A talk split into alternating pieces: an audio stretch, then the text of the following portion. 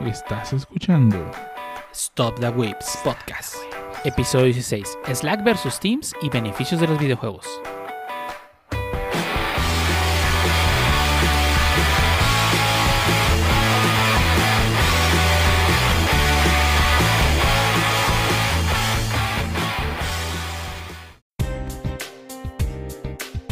Bienvenidos a Stop the Whips Podcast, episodio número 16, un podcast dedicado a hablar de anime, internet, juegos, manga, desarrolladores y demás cosas que les interesan a los whips y el único podcast que es Team Rem. Y el día de hoy tenemos a mucha gente que está interesada en venir y- aquí y, y compartirnos su, su- su conocimiento en muchas materias. Y empezamos contigo, el Jarvis, dinos, ¿cómo has estado?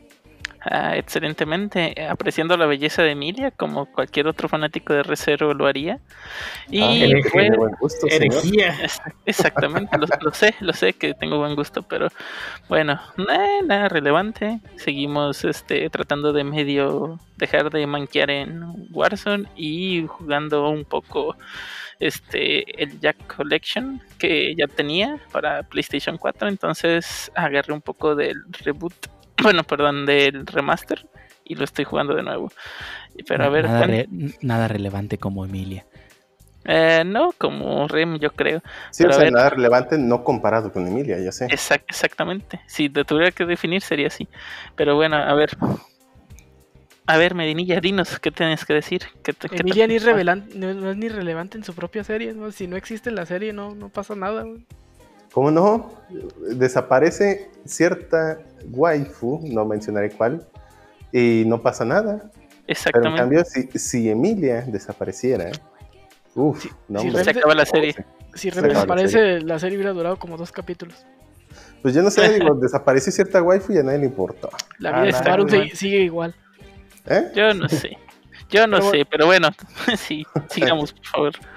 Sí, sí, antes de darle spoilers o algo. Sí. Bueno, pues esta semana he estado. eh, Me inicié como eh, cazador en Monster Hunter. Uh, Eh, eh, sí, está chido. Le, le, le he empezado a agarrar el, el gusto. Y ese me al principio no sonó tan convincente, pero. eh, pues, es bien, el juego que viene a cambiar mi vida, probablemente.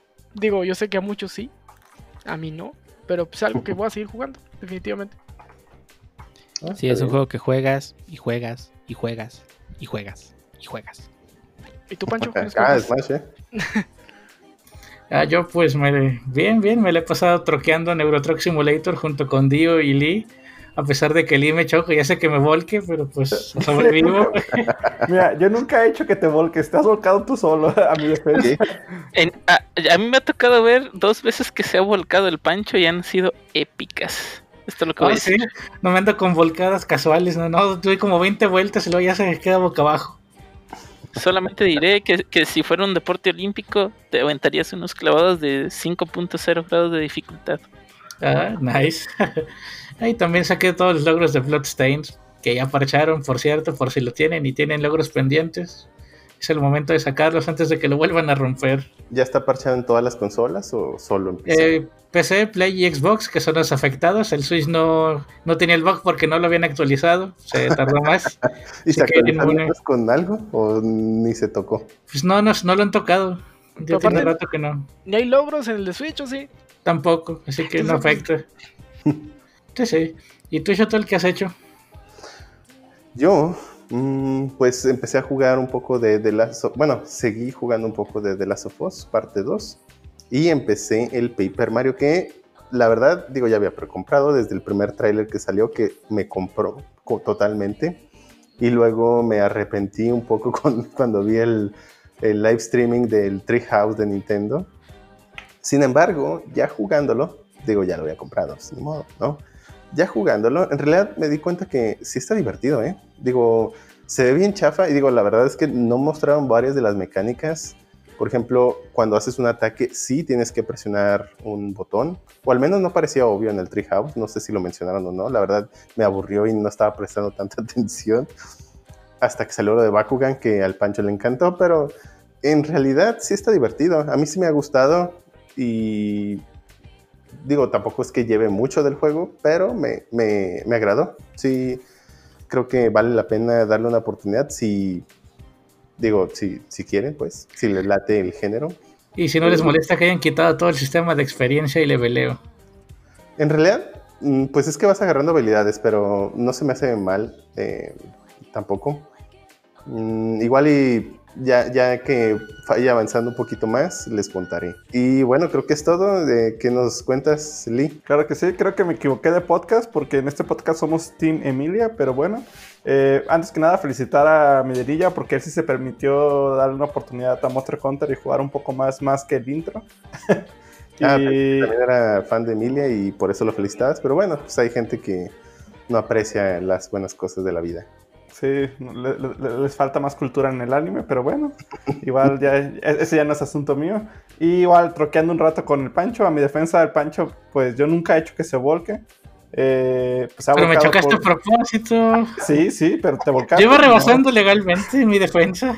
Igual, bueno, es una, la verdad se pone bastante interesante, so- sobre todo el modo en línea. eh, creo que es muy entretenido, le he dedicado varias horas y pues, sí, ahorita yo estoy con eso. Acabo de adquirir el Microsoft, eh, digo, Xbox Game Pass, que más adelante hablaremos un poquito de eso. Y sí, yo creo que con eh, las nuevas cosas que van a sacar se ve más interesante. Lo volví a adquirir porque lo había cancelado y espero sacarle más provecho.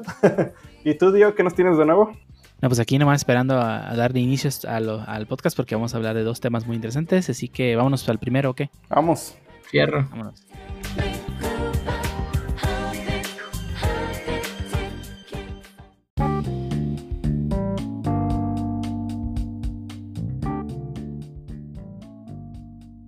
Y ahora iniciamos con el primer tema donde vamos a hablar sobre un tema interesante. Bueno, siempre digo lo mismo, ¿verdad? Pero creo que voy a cambiar un poco el script porque si no Sí, sí. vamos a sonar como grabadora. Eso o grabo y lo más lo pegamos antes de empezar a grabar. Si la gente ya salta pedazos del podcast, nada más escuchan, vamos a abrir Wikipedia y ya, ya, skip, skip, skip. Eh. Bueno, está, está bien. Este, digo, la consistencia es importante. Digo, somos muy consistentes a la hora de grabar. Siempre decimos que empezamos a las 5 o a las 6 y empezamos como dos horas después, pero Es consistencia, ¿no? Es consistente. Exacto. Pero bueno, esta semana vamos a hablar sobre dos herramientas de comunicación. Una muy prominente y usada por prácticamente todo el mundo en el mundo de IT. Y la otra que se quiere empezar a colar a varias empresas que ya tienen este, una, una herramienta establecida. Y de hecho, de hecho, esta semana justamente hubo una demanda entre esas dos, esas dos empresas. Bueno, una demandó a la otra. Sí, es que vamos a hablar de Slack y Microsoft Teams y por qué es mejor uno que el otro y vamos a hacer un versus entre cada uno. Y para ello, pues te vamos a describir un poco las herramientas para si, si nunca las han usado. Este Slack, pues una herramienta de comunicación. Eh, no, no, no vamos a salir de Wiki- Wikipedia esta vez. No, Eh, no, muy ah, utilizada, este, prácticamente te deja crear un espacio y pues para empezar a, a- a comunicarte con tus, con tus peers y con demás personas para entrar en comunicación y tener este, de- llevar un registro más que nada, muy útil para aquellas empresas IT donde pues podemos pasar código y ese tipo de cosas y pues queda un registro de, de- de lo que se platicó alguna vez. E incluso se puede utilizar esa, esa información ya escrita pues como documentación. Y Microsoft Teams es la solución para la comunicación este, que creó Microsoft hace ya bastante tiempo.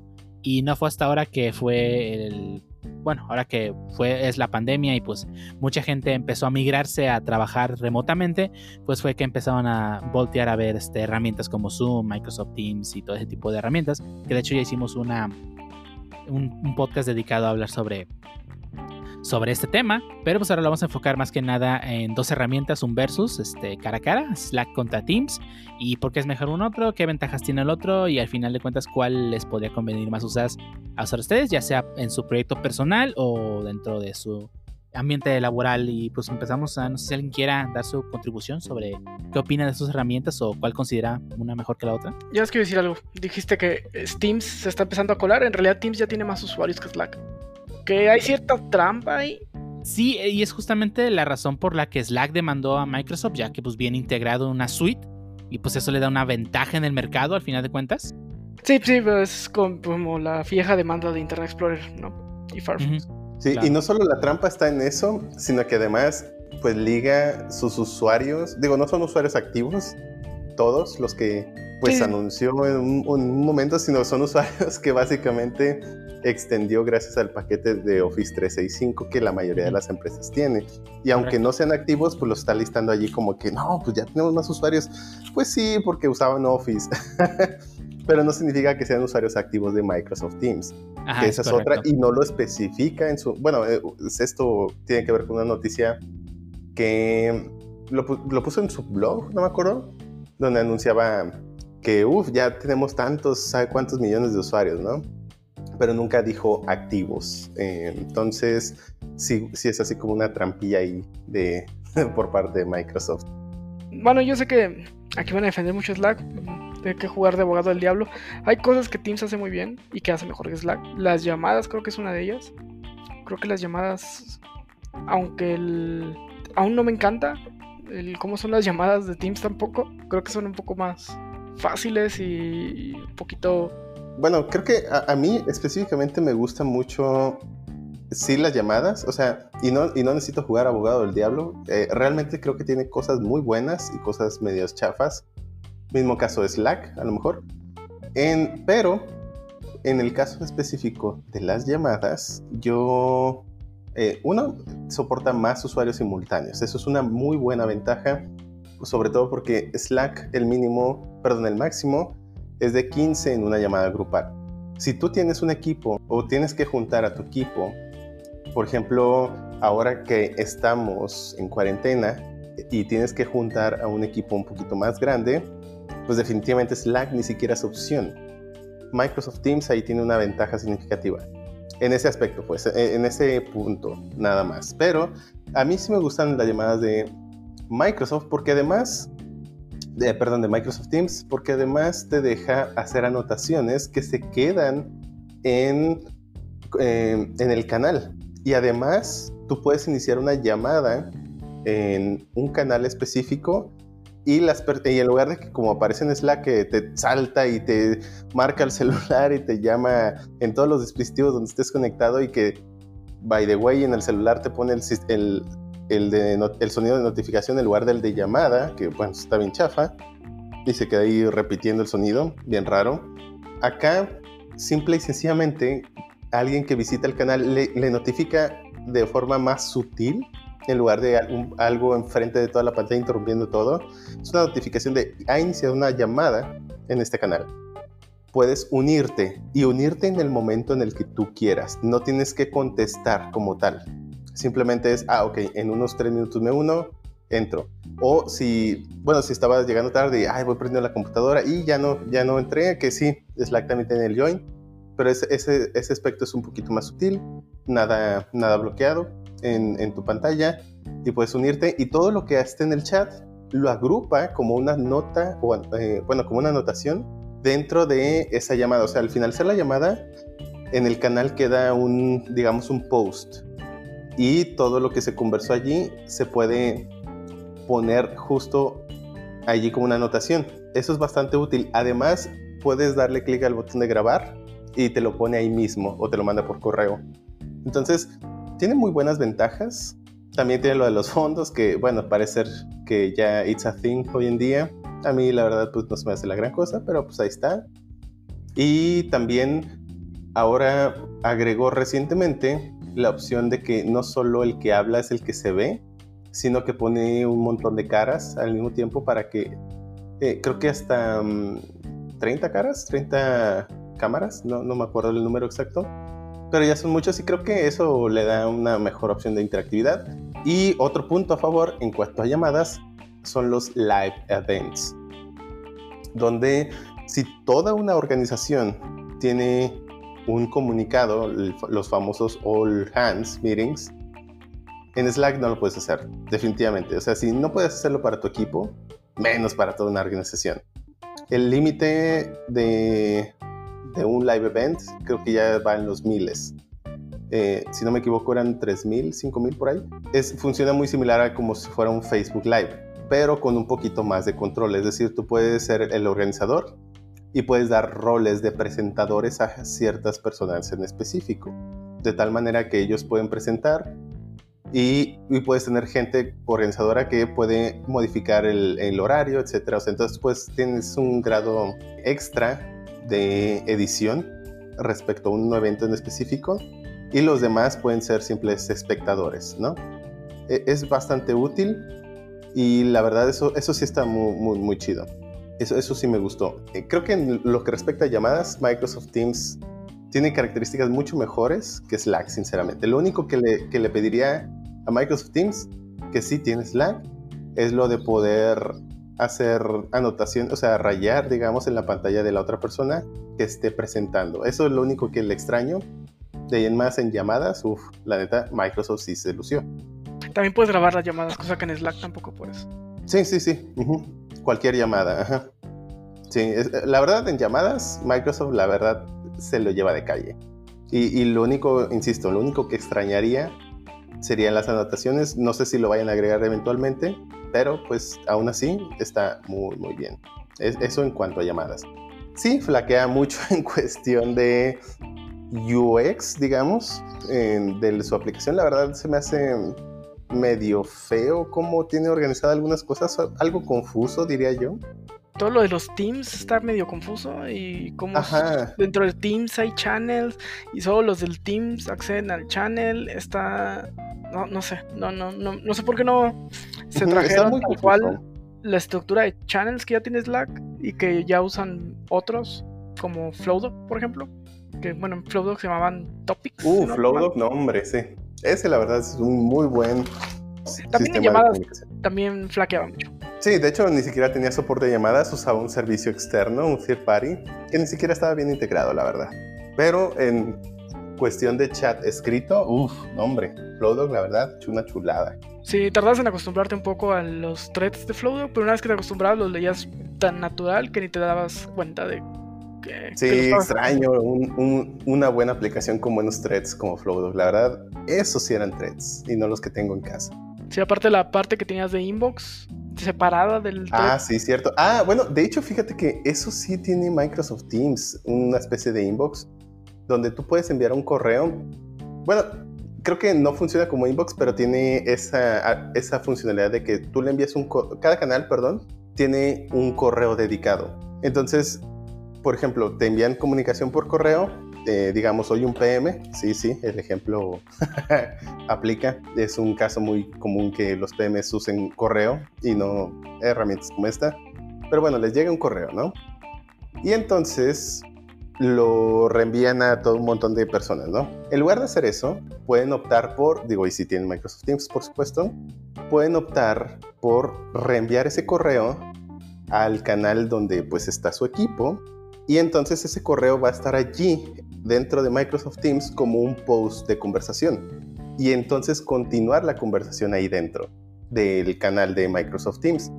Eso la verdad está muy chido también y es algo que también tenía Flowdog y eso también eh, es ahora sí que un feature bastante agradable, sobre todo si tienen gente que utiliza correos y a partir de ahí empieza a iniciar conversaciones.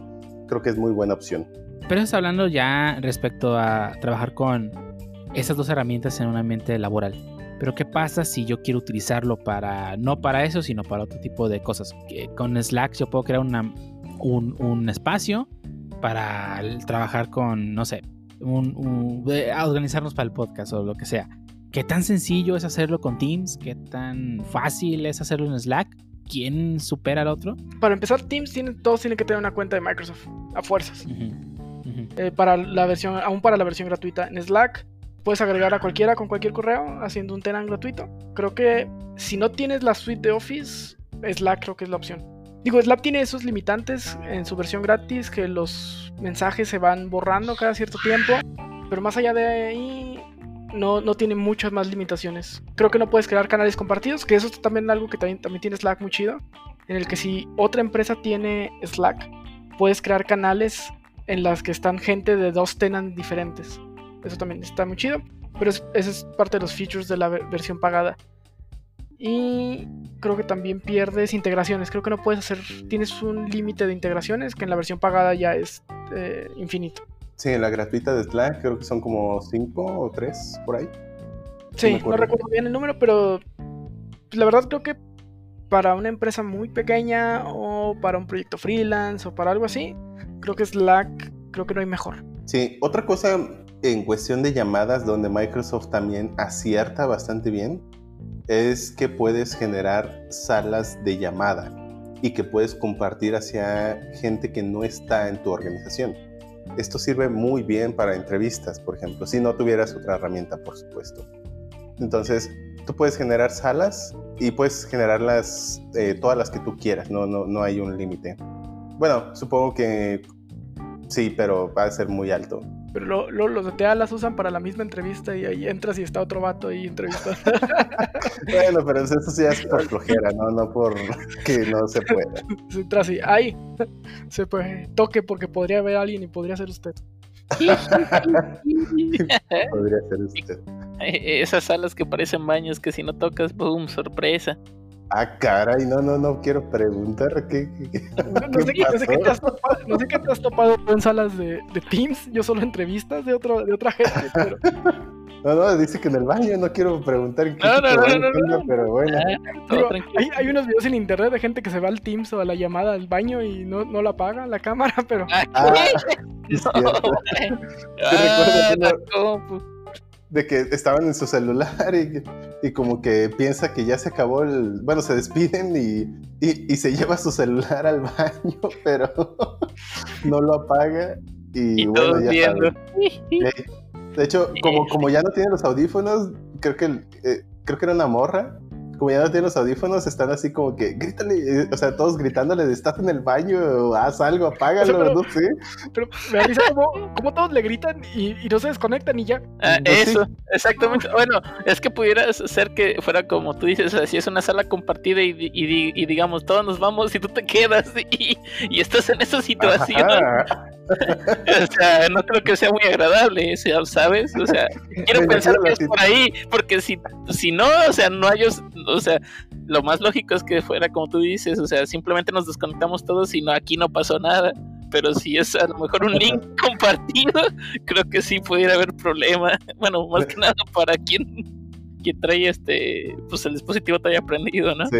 Sa- ¿Sabes qué estaría bien cura? Digamos que, que es- está sucediendo eso y de repente dicen, bueno, pues nos salimos todos, ¿no? Para ya no verla. Ah, ok, no, sí, hay que salirnos. Y nadie se sale. Ahí, Entonces dice, ay, nadie se va a salir. Ay, no funcionó. ups. Y nomás ves el disclaimer de esta llamada se está grabando. Ah. Eso también pudiera pasar. Pero bueno. Eh, recomendación, chicos, por favor, ya una vez que se acabe su reunión, aunque si no se desconectan, todos modos quiten la cámara. Asegúrense, sí, asegúrense de apagar, asegúrense que ya no están en llamada, ni en audio, ni en video. Eh, digo, de todos modos, hay muchos casos recientes donde empezaron a tener clases y estaban audios ahí de personas que no se muteaban haciendo, pues, em, digamos, por decirlo de una manera bonita, haciendo cosas indecentes. Pero sí, asegúrense de mutearse o de, o de salirse de la llamada o lo que sea. Nomás asegúrense, no les toma tres segundos. Cómprense un todo. micrófono que también tenga mute de hardware. Es bien útil. Ah, sí, eso sí es bien útil. Nomás también acuérdense de que si no los escuchan, desmutearse de hardware me ha pasado ya dos, tres veces. Prefiero hacerme bolas de que estoy muteado por hardware o software que dejarlo prendido. Sí, definitivamente estoy de acuerdo. No pasa de que, ay, estaba hablando en mute, perdón. Ey, ay, me reí en mute de tu chiste. bueno, volviendo al tema, Slack versus Teams. Ahora sí que me gustaría preguntarle a cierta persona que inició una revolución en nuestra empresa. Digo, para los que no sepan, bueno, obviamente no saben, pero inició una mini revolución. eh, Y en pleno, no, no es una revolución, pero me gusta llamarlo así. pero bueno, nos empezaron a migrar de Slack a Teams, ¿no? Eh, la compañía pues básicamente tenía Office 365, así que naturalmente Microsoft siempre les da Microsoft Teams a todos los que contratan Office 365, o sea que es la gran mayoría de las empresas. Entonces nosotros teníamos Slack en la compañía, pero pues si están pagando dos servicios que hacen en teoría lo mismo, o al menos están diseñados para lo mismo, o cubrir, bueno sí, dejémoslo solo en lo mismo, ¿no? Para no entrar en detalles ahorita. Entonces, pues a mucha gente no le agradó la idea. Así que me gustaría preguntarle a uno de los revolucionarios de nuestra empresa, ¿qué, es lo que no le gusta de una plataforma u otra? señor Lepanch. Ah, pues bueno, voy a hacer un pequeño paréntesis aquí para que entiendan mi punto de vista. En la empresa donde estamos, les gusta, pero tienen uno de los valores claves de la empresa es la ser auténtico, que se refiere pues a ser uno mismo, pero pues aportando valor. Y pues yo, bueno, al menos desde mi punto de vista, siento que Microsoft Teams le quita más autenticidad a la comunicación de la, eh, dentro de la empresa. Eh, ¿Por qué?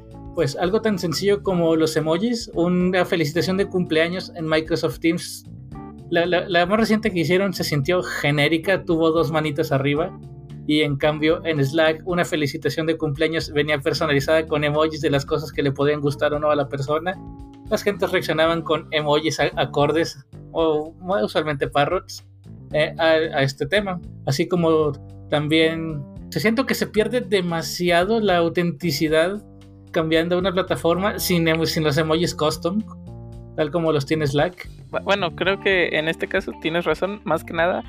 Creo que se pierde eh, ese, ese estilo de, de poder personalizar todos tus mensajes y poder personalizar los mensajes de los demás simplemente porque pues Microsoft Teams, así como tú dices, o sea, es muy tajante de que te gusta, no te gusta, te encanta, te hace llorar o te hace reír. Punto. No tiene nada más. Y acá, o sea, tienes esa libertad de decir, o sea, de realmente tú con tu, un emoji personalizado, eh, tratar de expresar realmente lo que sientes o el mensaje. Y así, pues, inclusive, parece que no, pero cuando estás así, y más ahorita, al menos desde mi punto de vista, en, en esta comunicación a distancia, ah, puede llegar a ser inclusive más relajado, ¿no? La comunicación o más, este, más amena no sé qué es lo que tú piensas, pero creo que también es parte de lo mismo, de que dices, ah, esto, que esto ya se está volviendo demasiado plano, al menos es lo que yo percibo. Sí, siento que le quita personalidad a la comunicación, siendo una empresa que le da énfasis a la, a la autenticidad, a, ser auténtico, pues creo que los custom emojis eran parte, bueno, no, si no fundamentales, sino alegraban bastante la comunicación, ya sean felicitaciones de los clientes, alguien más reconoció tu trabajo, o que simplemente te desearon feliz cumpleaños, pues siento que le da más, más sabor. Sí, la verdad flaquea mucho um, en sus emojis que tienen sus propios, bueno, le llama emotes, ¿no? Y se supone que puede subir emotes, pero está así como que bien limitado. Aunque en medio defensa de Microsoft Teams ya hay feedback donde dijeron que iban a incluir eh, emojis personalizados un feedback que tiene desde 2016 esperando en el backlog? No. Eh, ¿Te eh, refieres a ese feedback? El, feedback estuvo desde el 2016, fue creado en el 2016. Pero este año, en febrero, respondieron uno de los administradores de, de, esa, de esa plataforma, o sea, alguien de Microsoft Teams específicamente, respondió que ya lo agregaron a su backlog. Esto fue a inicios del año. Bueno, al menos es, un avance. Solo tardaron cuatro años en agregarlo al backlog. Sí, sí, Digo, una cosa es que lo agregues, digo, sin querer hacer este, ni tirar a, digamos, hate.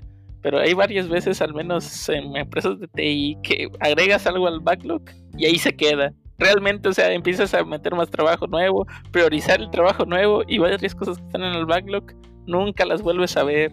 Y a veces, inclusive ya cuando las vuelves a retomar o que retomar, pues de qué se trataba esto, no, pues no sé, a lo mejor ya lo hicimos, ciérralo, boom, ya no aparece nunca más en la vida. De estar en el backlog se mueve a Wondu. Exacto. Del backlog, tengo cosas en mi board ahí de, de meses. Bueno, bueno, al menos está en el backlog, fue un progreso. No sé si avance más allá, pero bueno. Tenemos temas en el backlog para el podcast que, que ya no son relevantes al día de hoy.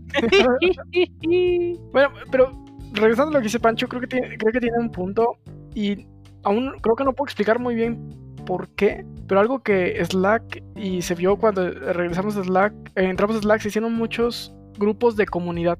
O sea, que no eran de trabajo, se hicieron, se empezaron a, de volada se empezaron a hacer grupos de comunidad.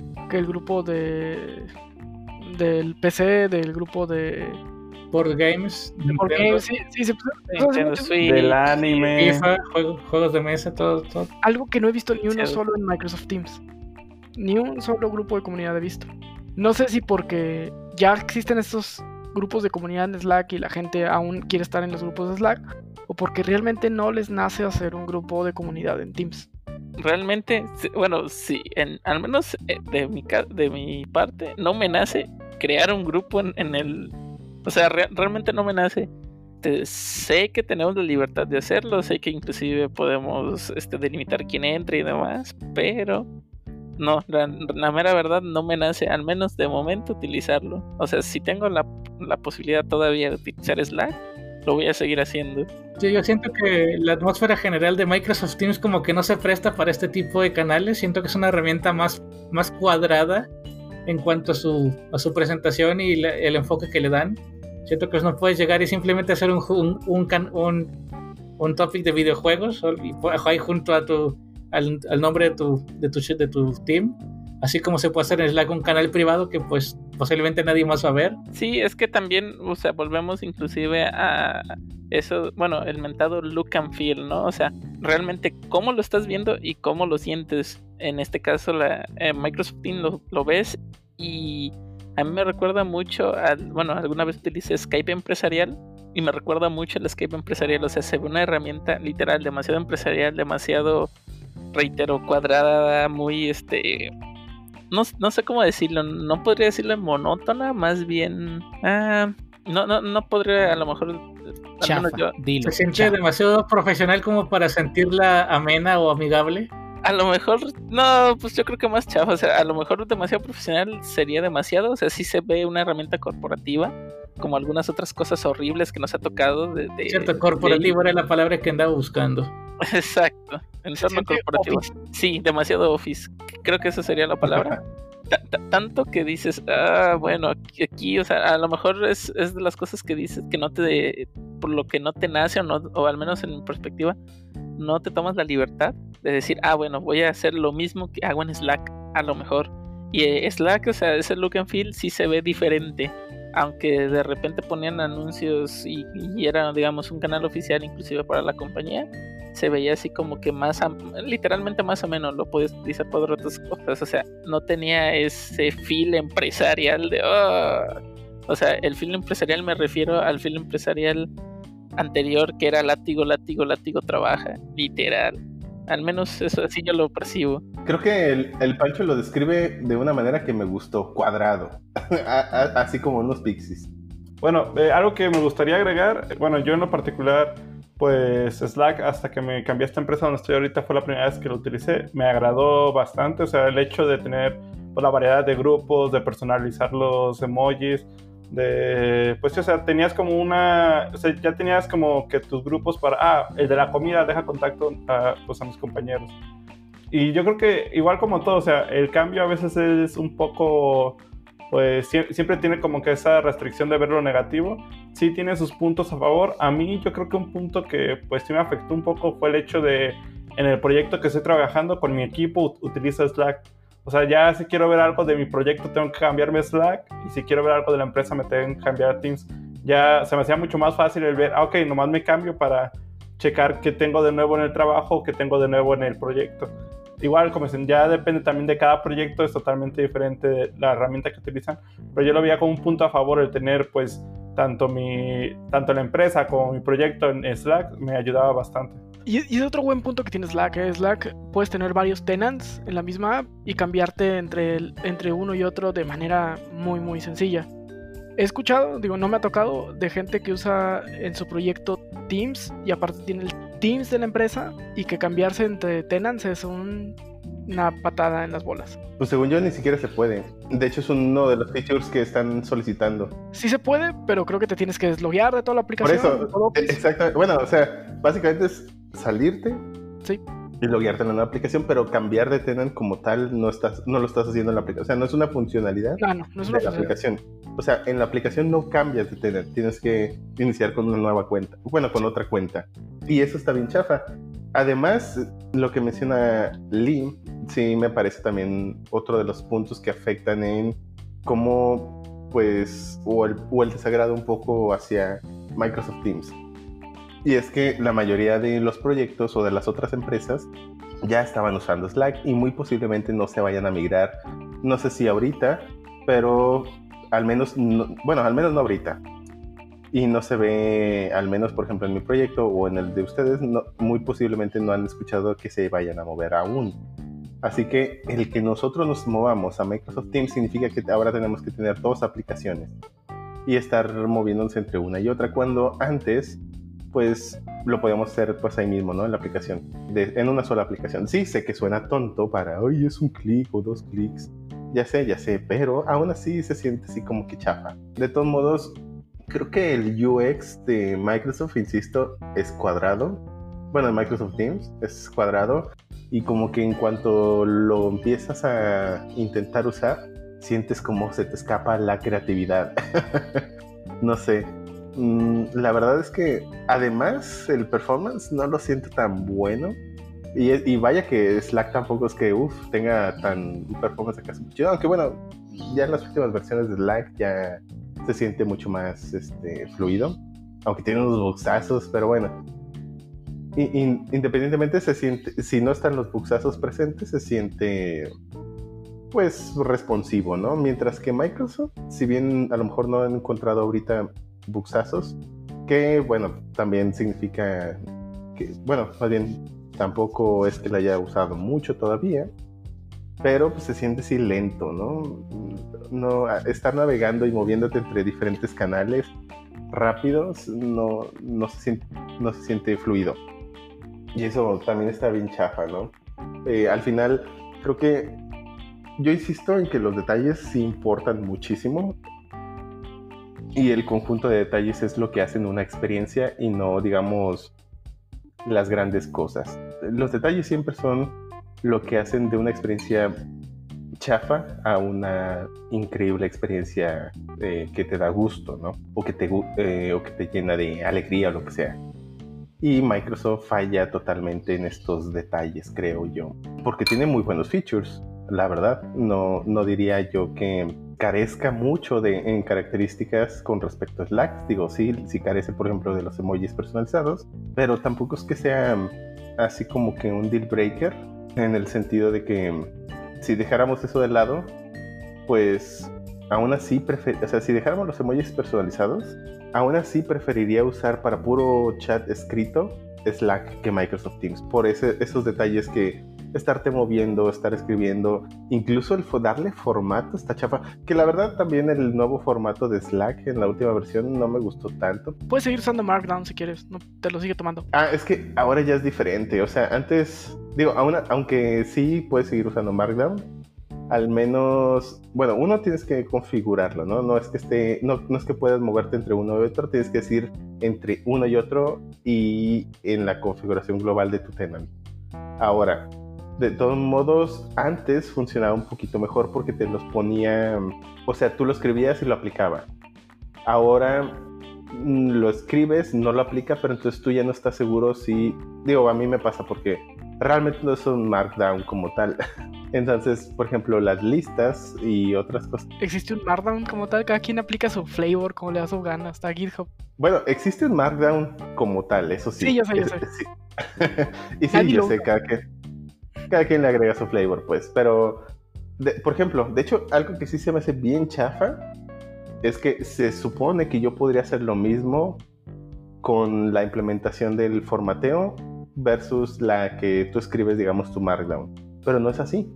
Yo antes escribía con guion o el asterisco una lista. Sin embargo, si yo escribo lo mismo, ya no le da el formato eso me, pasa. Yo ya no le puedo dar formato de lista si es Markdown, solo puedo darle formato al texto, que es negrita, o cursiva o, subrayado. Si quiero hacer una lista, tengo que hacerlo forzosamente con su editor. O al menos yo no, sé otra manera. Y, una extra que me gustaría mencionar que yo no he utilizado, la verdad, en Teams son los bots. ¿Qué tal funcionan en ambas plataformas? Fíjate que en Slack el API está muy simple de utilizar y no solo es el hecho del API, ¿no? También tiene que ver con la experiencia de usuario como developer, ¿no? ¿Y a qué me refiero con esto? Es decir, al cómo empiezas a, hacer tu bot. o, en general a documentarte sobre cómo hacer algo que implemente Slack, ¿no? O, o viceversa, ¿no? Entonces, con Slack está bien fácil, te vas a la documentación y hay muchos ejemplos y muy, y muy buena documentación que te dice rápido cómo hacer las cosas. Yo hace unos meses, cuando nos dijeron que nos íbamos a migrar, tenía algo de tiempo, así que dije, ah, pues deja, veo cómo está esto de los bots, ¿no? En Microsoft Teams. Me metí, tienen una especie de framework eh, para bots de Microsoft, pero le das clic a la documentación y te manda a otra plataforma. Luego le das clic otra vez a la documentación de esa plataforma y te manda otra. Luego que tienes que una cuenta. Y luego que tienes que, que porque, by the way, pues creo que es una cuenta ligeramente diferente a, a la de Teams, aunque puedes usar el mismo correo. Y, y, luego te manda a otra plataforma, pero está bien confuso. O sea, su, su documentación no te manda directamente lo que quieres. A pesar de que tú le das clic al botón de quiero hacer un bot, pum, te manda una plataforma, pero ya esa nueva página es documentación de una plataforma, pero no te dice, pues, o no te manda a la sección de haz tu bot, sino que te manda otra cosa.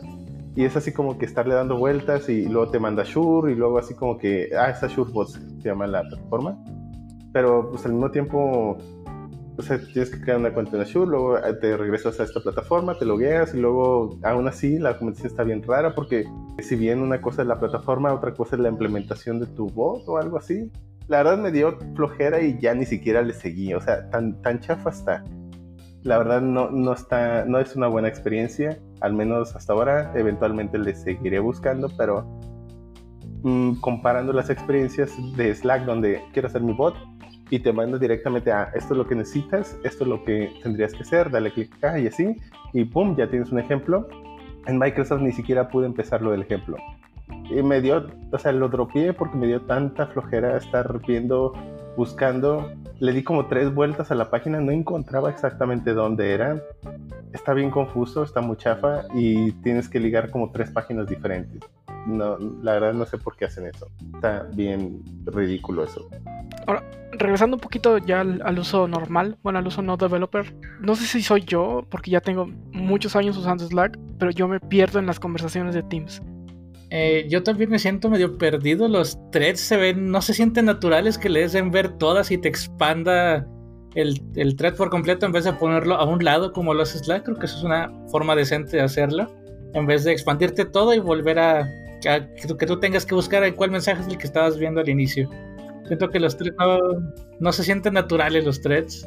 No, no, solo los threads, realmente, o sea, la manera en la que los ordena está bien rara. Creo que los ordena por la última fecha, pero al mismo tiempo los ordena también por la fecha de los replies. Entonces, me pasó que estaba viendo un canal y una persona de RH, RH lanzó una publicación, un post, ¿no? En el canal de general. Entonces, pues hubo unos mensajes que escribieron inmediatamente después de, digamos, la, el mensaje de RH lo escribieron a las 9, 9 de la mañana. Y entonces hubo 3, 4 personas que escribieron otros 3 mensajes por ahí de las 10 de la mañana. Y entonces el mensaje, bueno, ya, ya por la tarde, hubo otros mensajes de otras personas por ahí de las 4 de la tarde. Sin embargo, el último, bueno, el que veías hasta el final, que sería, digamos, el más reciente, era el post de RH, que fue a las 9 de la mañana. Y eso, y al final te quedas de qué diablos pasó, ¿no? ¿Lo volvieron a postear o qué pasó? Porque yo había entrado en la mañana y pues revisé cosas, digo, la verdad no lo uso mucho pues, para ver los anuncios, pero pues vi, que postearon algo, lo vi pues, en la mañana y luego ya en la tarde otra vez regresé a ese canal y acá y otra vez lo postearon porque vi los mensajes antes del post de RH, de que fue a las 9, estaba viendo unos mensajes que era a las 4 de la tarde. Entonces me hizo bien raro. Yo dije, ah, caray, pues ¿por qué lo pusieron de nuevo? ¿Qué pasó? Y, y scrollé hacia arriba para buscar el mensaje de RH de las 9 y ya no estaba.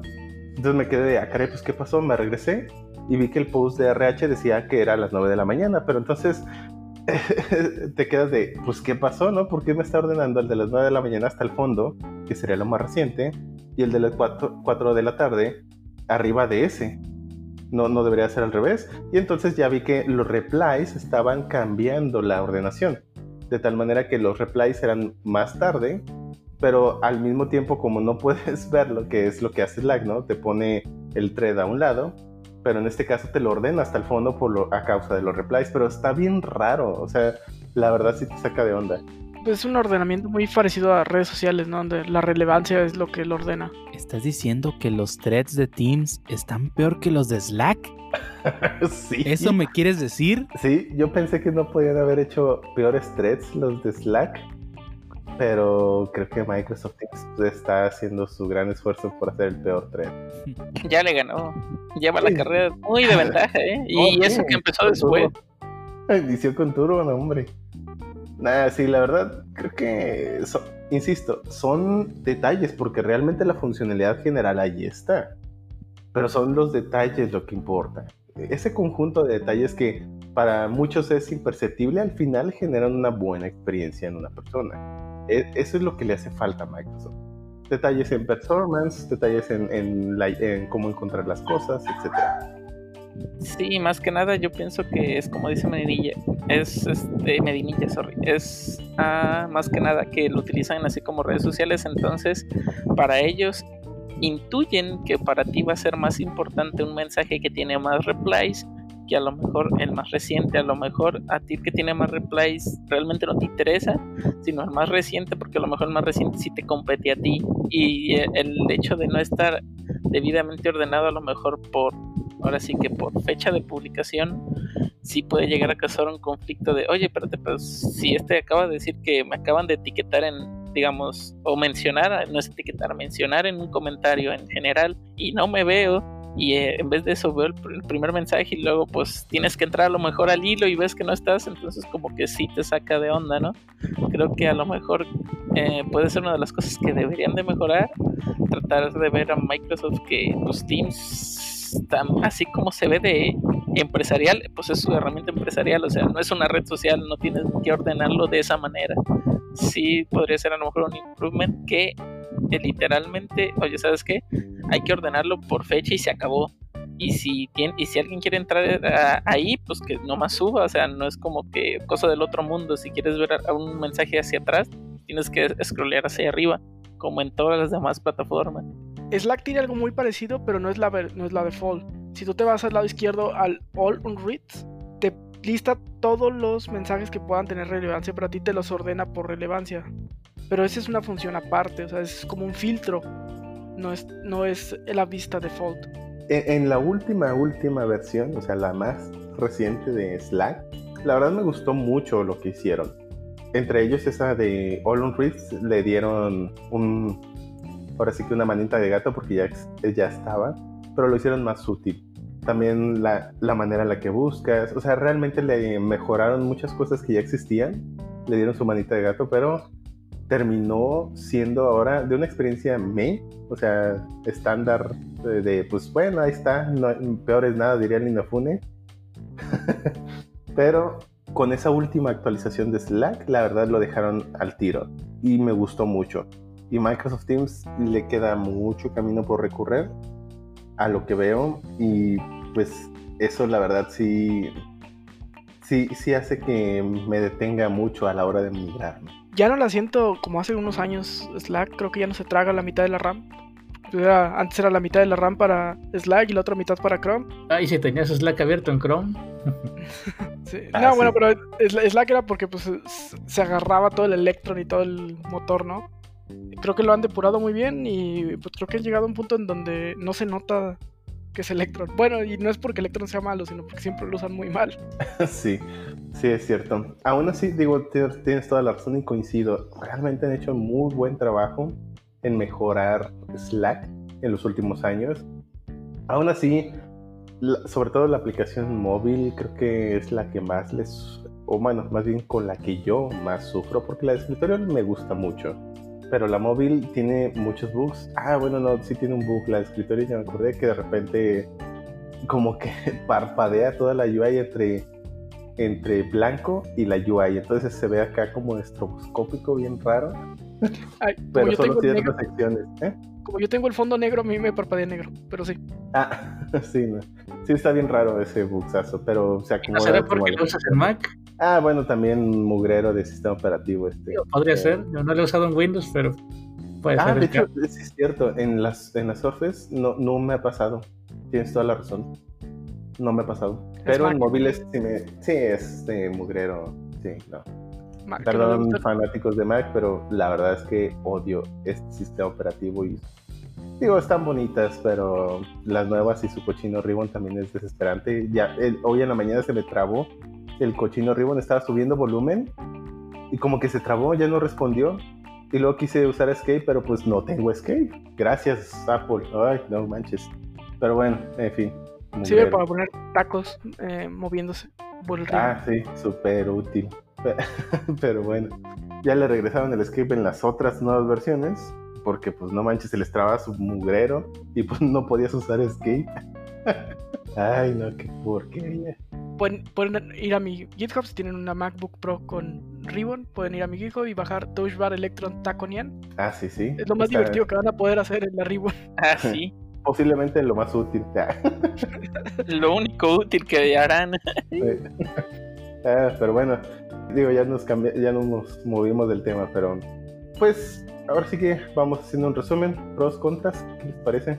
Yo empiezo, pros de Microsoft Teams, la verdad, las llamadas, creo que eso es lo que le da el atractivo, diría yo. Bueno, no te creas, el atractivo también está en las integraciones de Office 365, que seguramente PMs y ejecutivos disfrutarán mucho, pero yo no. Uf, es Excel. Uf.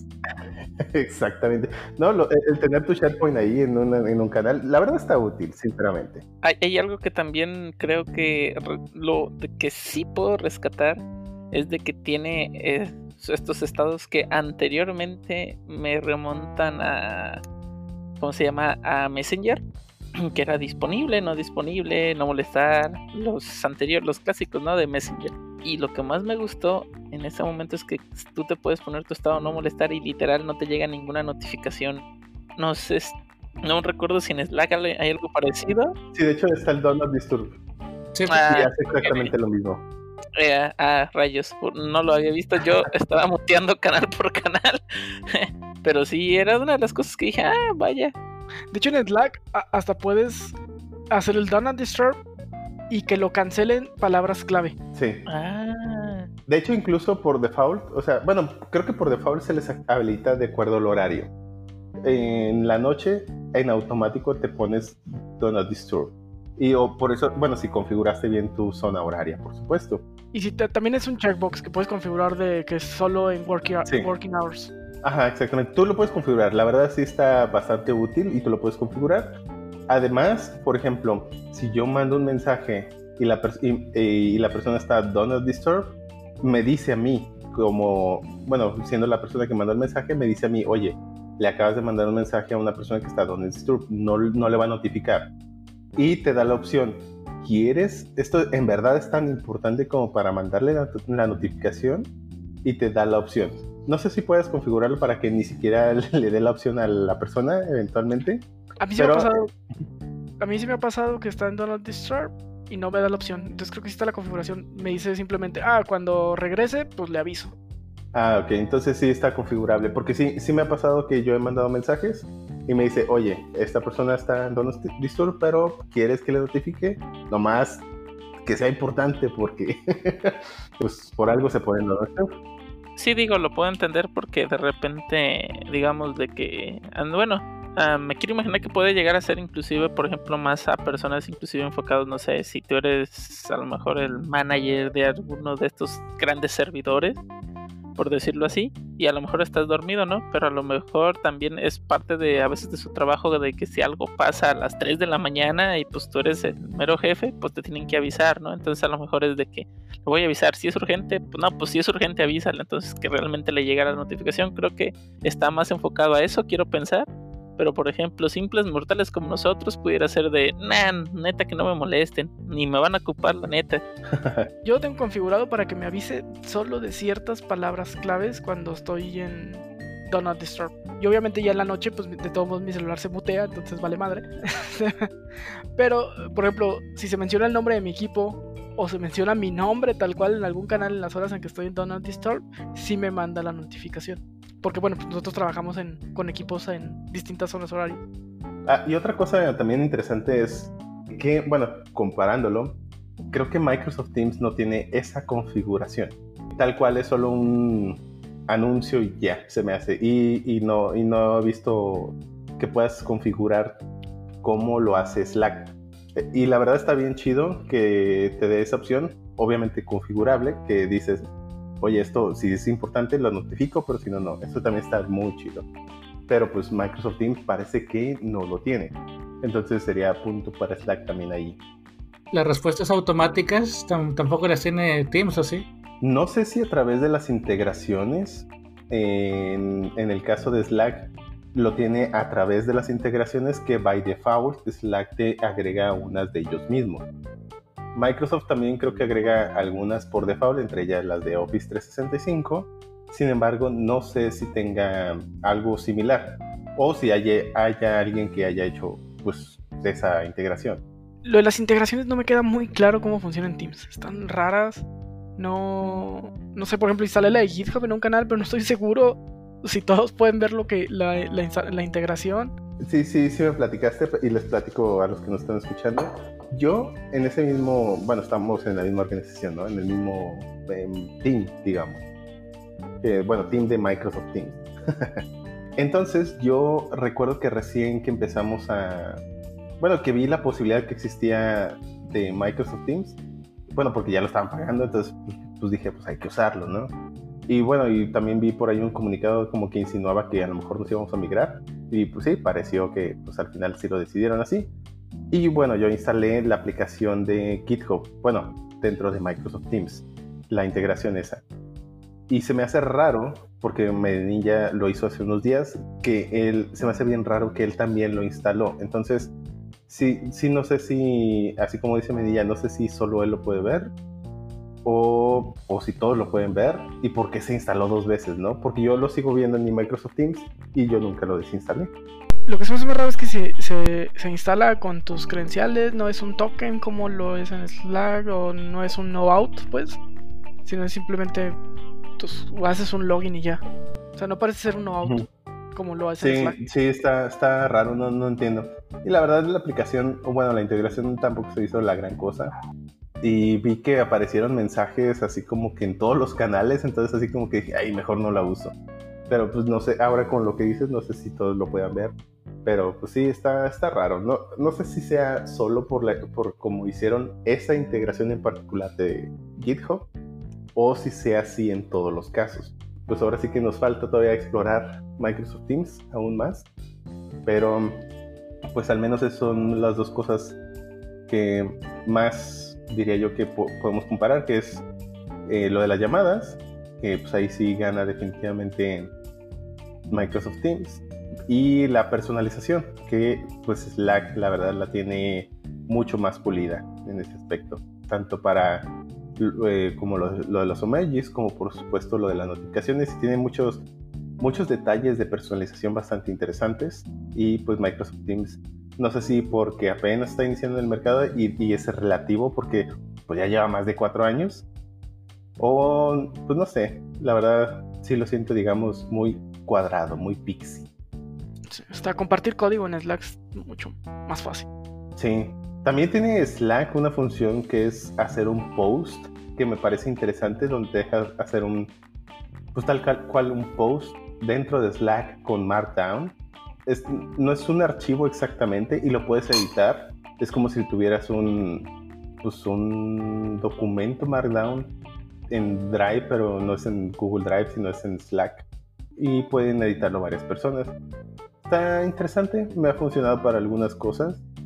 Y pues lo puedes compartir el post en va- varios canales. No es un mensaje normal, es un post de- que vive en otro lado. Está interesante. Y, ah, bueno, y las integraciones de Microsoft eh, Office 365, pues es un punto muy a favor para Microsoft Teams. Pues tenían que, digo, si no integraran bien sus propias herramientas, creo que algo andaría mal. Sí, sí, definitivamente, pero sí es algo que pues esos PMs, ah, como les encantan. Y pues, como bien dije hace unos momentos, pues sí, parece útil, sí. Puedes pinear pestañas que mapean a un SharePoint o una sección de OneDrive y pues ahí tener guardado tus archivos. Eh, no, no es algo que haga tan comúnmente, pero pues supongo que habrá gente que sí lo use o bien le saque más provecho que yo. reitero, es más personalizable. En Tips nomás tenemos los tres fondos que es claro, oscuro y no me acuerdo cuál es el otro. Creo que es así como contraste, todo feo. Sí, de hecho para Slack hasta alguien se puso y creó el tema de la compañía con los colores de la compañía. Eso- ese tipo de cosillas está, está bastante chido Slack. ¿Ah, sí? Órale. Sí, pero fuera de eso, am, reitero, creo que para al final del día para entornos de trabajo cualquiera de las dos herramientas sirve muy bien. Simplemente creo que va a ser y es cuestión de adaptación. Ahora sí que si su compañía usa Office 365, pues no hay más Microsoft Teams. Y finalmente, pues bueno, como empleados, digo a menos de que ustedes sean entrepreneurs, eh, como empleados pues nos toca adaptarnos a las, a las herramientas que nos dé la compañía. Obviamente pues siempre habrá pros y contras. Y pues bueno, pues como developer es nuestra chamba ver qué hacen las APIs. Sí, definitivamente. Y pues bueno, pues creo que esperemos haberles ayudado un poco a decidir o, o bien ayudarles a decidir a otras personas, es decir, con, con esta información, si es que no la tenían o no lo sabían, pues ya pueden decidir o ayudarle a decir a una, a una tercera persona sobre qué les conviene. O pues ayudarle a odiar más, no sé. Sí, o si son una compañía que aún no maneja este tipo de aplicaciones, la verdad son bien útiles. Yo, yo sé que hay mucha, sobre todo en empresas que no son de IT, o no usar este tipo de, de aplicaciones porque pues provocan que la gente platique, lo cual en muchas empresas aún ven mal. no sé por qué. Pero la neta ayudan mucho tanto a la comunidad de la empresa como a la colaboración entre distintos equipos. O sea, Ujú. en, en- si en empresas grandes sirve para que de repente te enteres de que fulanito es el que se está encargado de cierta aplicación, en empresas chicas la verdad creo que les va a dar un boost muy muy chido. También recuerden que si tienen Office 365, muy seguramente ya tienen Microsoft Teams. Slack es gratis para empezar, así que pues cálenle. Eh, no pierdan nada. Ey, Si son gerentes de IT en alguna empresa chica, denle. ¿A quién? ¿A No, no necesitan budget. Pues sí. Pues bueno, creo que ya hablamos lo suficiente. Vámonos entonces a las noticias, ¿o qué? Ey. Vámonos. Sí, por favor.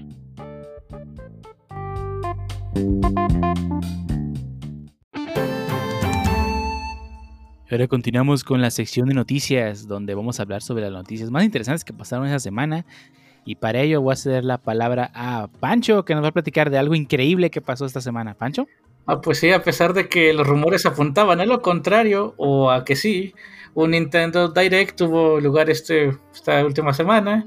Y pues yo voy a hablar del Direct japonés que tiene lo bueno del Direct de, Estados Unidos, pero sin la bullshit. Y empezamos con la re- revelaron que el famoso juego de Atelier Ryza va a tener secuela. Y al parecer la noticia le dieron la. ¿Cómo se llama? La, exclusiva. Bueno, no la exclusiva, la premier de la noticia Nintendo Switch.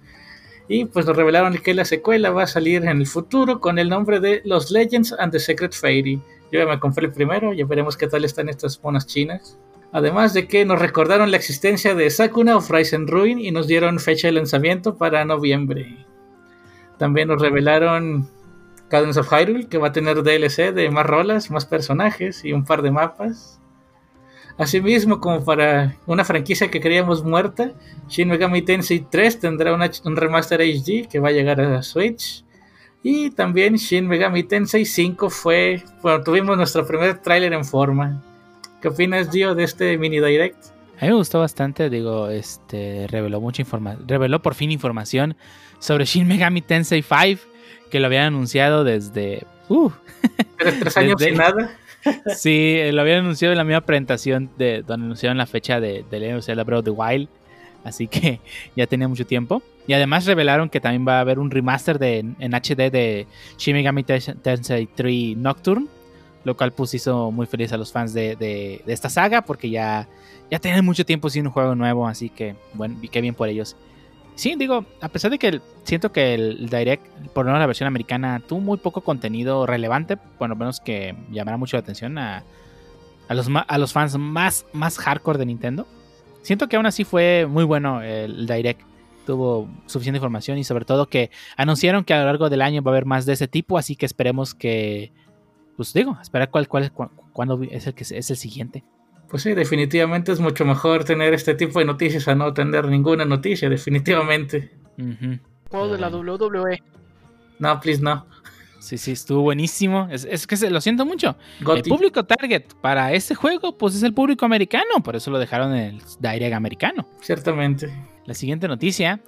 eh, vamos a hablar respecto a los ganadores del Spiel des Jahres 2020. Como saben, esta, esta premiación, pues, que, es, que premia, pues, obviamente, a los mejores juegos de cada año. Y este año estuvieron nominados. Creo que, creo que habíamos dado la noticia este, el- en algún podcast pasado. Quiénes Sí. habían sido los, los, Los- los nominados, a, nominados. ajá, los nominados a Juego del Año. Nomás Y para pues, aclarar, son juegos de mesa, porque creo que no lo Ah, sí, claro, sí. Bueno, obviamente Spell es Spell pues es el, el juego de- del año. Este, y, y, este año, pues el, que se llevó el juego del año fue eh, Pictures, un juego este, creado por Daniela Store y Christian Store. eh, que, es que es su segundo juego apenas este, que, que- crearon. Es un juego party. Eh, es un juego muy innovador en cuanto se trata de con imágenes y es muy fácil de jugar. Personalmente no he tenido la oportunidad de jugarlo. He visto gameplays. está muy entretenido, debo decirlo. Espero algún día poderlo tener en mis manos y pues probarlo. Si es que algún día puedo conseguir gente con que jugarlo. Y en cuanto al Kersniel des Jars, que es el juego considerado para, eh, entre comillas, expertos en el tema, ganó The Crew, eh, The Quest for Planet 9. Es un juego este, cooperativo, el cual fue este, creado por, diseñado, perdón, por Thomas Sink, que este, anteriormente había creado otra serie de juegos que pues no habían sido una joya y nadie los había pelado hasta este último juego. Es un juego que tiene mucha profundidad a pesar de tener mecánicas simples, eh, lo cual pues es un juego fácil de aprender a jugar, difícil de dominar, lo cual pues hay muchos juegos de ese tipo como Ticket to Ride, que pues personalmente tiene una mecánica básica y son difíciles de dominar a la hora de ya jugar un poco más avanzado, pero eh, excelente. Este, este juego destronó a King's Dilemma y a Cartographers. Yo creí que King's Dilemma iba a ser el ganador de juego del año, pero porque causó mucho ruido y la verdad tiene una temática muy interesante, pero pues eh. Ahora sí que los expertos han hablado y son los ganadores de juego del año. Eh, ¿Alguno de ustedes ha jugado alguno de estos juegos? No. Pues no, no. No todavía. No. Esperemos a que lo- los, traigan a, a estas tierras. Sí, creo, creo- Y que podamos volver a salir para jugarlos con gente de verdad. Sí, la, la verdad, sinceramente, como lo habían comentado anteriormente, si tienen este premio es porque algo bueno hicieron. No se lo dan a cualquiera. Yo de todos los que he probado que han tenido algún tipo de premio, no me ha decepcionado ninguno. Así que pues sí, créeme que les voy a dar la oportunidad cuando tenga chance. Sí, a ver, a ver qué, qué tal están. Digo, les digo, yo he visto gameplays del Pictures y se ve muy entretenido, así que espero que sea igual de entretenido este jugarlo, no solamente verlo. Y Ángel, dinos que qué hizo Xbox esta semana, porque lo tenemos aquí. Ah, claro que sí, no es como Nintendo. Él sí, la verdad, se, Sí, vi caso a ese tráiler, sí, sí, la verdad. Se notó. Sí, o sea, fue el Xbox Game Show de este año. Y pues, como dicen, yo creo que tiraron bastante carne al asador. Porque al iniciar eh, su. Bueno, el, el streaming, anunciaron que todos los juegos que iban a, a poner en la plataforma. Bueno, que iban a. a- a, perdón. una- anunciar. Sí, más bien todos los juegos que iban a anunciar, ¿sí? Iban a ser gratis, o más bien iban a estar incluidos en el Microsoft Game Pass, que es un tipo de Netflix para Microsoft que ya existía. Xbox, Xbox Game Pass. Ah, perdón, el Xbox Game Pass, que básicamente es como un tipo Netflix, pero para videojuegos en el cual tú pagas tu suscripción, muy parecido, se parece casi igual al Origin. La única diferencia es que hay pues tres versiones, que es la exclusiva para PC, exclusiva para Xbox y la híbrida que te incluye pues tanto Xbox como PC. La verdad creo que fue una muy buena jugada porque pues ya con el hecho de que lo tuvieras pues ya decían, ah, todo lo que anuncien lo puedo jugar cuando salga.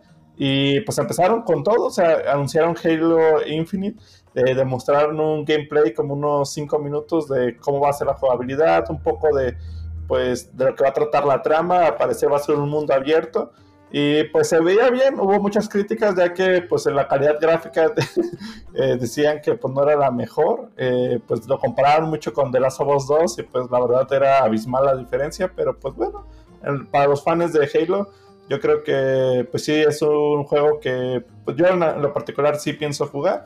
Y pues cambiando un poco de tema, algunos de los otros juegos fueron el nuevo Forza Motors Eh, igual el de Fable, que pues anunciaron que va a salir a aparecer el siguiente año. Igual no dieron mucho a conocer, pero pues los que conocen la franquicia ya saben un, poco de la dinámica. También anunciaron un poco del Evil Wind, el Abowet, el Stalkers 2, The Medium, eh, Psychonauts 2, que básicamente lo más relevante fue que salió Jack Black cantando, el de The Gong y entre otros se podría decir. Yo creo que esos fueron los juegos más relevantes. Eh, hubo uno que la verdad me llamó mucho la atención. La mecánica de juego, que de hecho, como un eh, Medellín ya comentó cuando estábamos viendo el stream, que se, paría, que se parecía perdón, al de Querida Encoger a los Niños, que es el de Abowet. Y pues sí, se ve bastante, pues bastante entretenido. No sé a ustedes qué es lo que más les llamó la atención. Sí, ese, me llamó bastante la atención. Parecía como un Fortnite eh, por la parte de construcción y eh, combinado con Querida Encogía a los Niños. Sí, sí. Si no son millennials, probablemente no la vieron. Digo, si son más chicos. Ah, bueno, pues sí, o sea, la verdad yo creo que la mayoría de los juegos que anunciaron eran AAA y para incluirlos, o sea, de una forma inmediata, o sea, cuando salgan automáticamente al Xbox Game Pass, eh, la verdad yo creo que eso fue lo más relevante, o sea, fue una de las mejores noticias que yo vi dentro del Game Show y pues sí, eh, solamente esperaba que, ahora sí como dicen, a que los publiquen, yo en lo particular acabo de adquirirlo en esta semana, eh, eh, el Xbox Game Pass. Lo, de hecho, como comentario, cuando van a adquirir el primer mes para PC, so- su costo es solamente de 10 pesos. Ya después del primer eh, mes es de 70 pesos, pero yo creo que pues, la, la gama de juegos que incluye es muy buena a comparación de otros. Yo estuve pagando Origin y la verdad quedé muy decepcionado. Con este, pues espero tener una mejor experiencia, pero con el simple hecho de que también eh, el siguiente mes ya va a salir el juego de Flight Simulator, pues ya para mí se pagó solo. Y pues, con- no sé, ¿al- ¿alguien quiere mencionar algún otro juego que le llamó la atención? Mm, Más que, más, más que nada juegos, solamente tengo algo que decir. Estos sí son Nintendo Directs, no como los que tengo en casa. Estos sí son O directos. sea, re- realmente, o sea, siendo sinceros, al menos de mi parte, no sé los demás, yo no esperaba nada diferente de Halo. O sea, para mí era, digamos, un Halo Direct y ya. Y realmente creo que sí supieron este, llevar, ¿no? Este stream, a diferencia inclusive de Sony, en este en el caso anterior, si recuerdan que, ok, presentó al- algún juego y luego de repente, ah, vamos a presentar el modo de cómo se cómo va a ser nuestro nuevo mando y era puro, literalmente bullshit, bullshit, bullshit marquetero, que no me decía nada. Este, re- realmente creo que bien por Microsoft, creo que lo hizo muy bien esta vez. Este, y de juegos, creo que aparte del Halo me llamó la atención, creo que se llama Fable el otro, mm, si no mal recuerdo, se ve que debe estar bien. Algo que- a representar muy bien es que creo que Microsoft ya entendió hacia dónde va el futuro de los videojuegos, en el que las consolas no van a ser más que máquinas genéricas de videojuegos, donde pues todos los juegos deberían estar ahí y pues tú puedes jugar lo que quieras en tu máquina genérica, ¿no? ¿Te Digo- estás hablando de una PC? Sí, estoy hablando de una PC. Pero obviamente hay, hay un mercado que no le interesa armar su PC ni quiere gastar 30 varos en una máquina ya armada.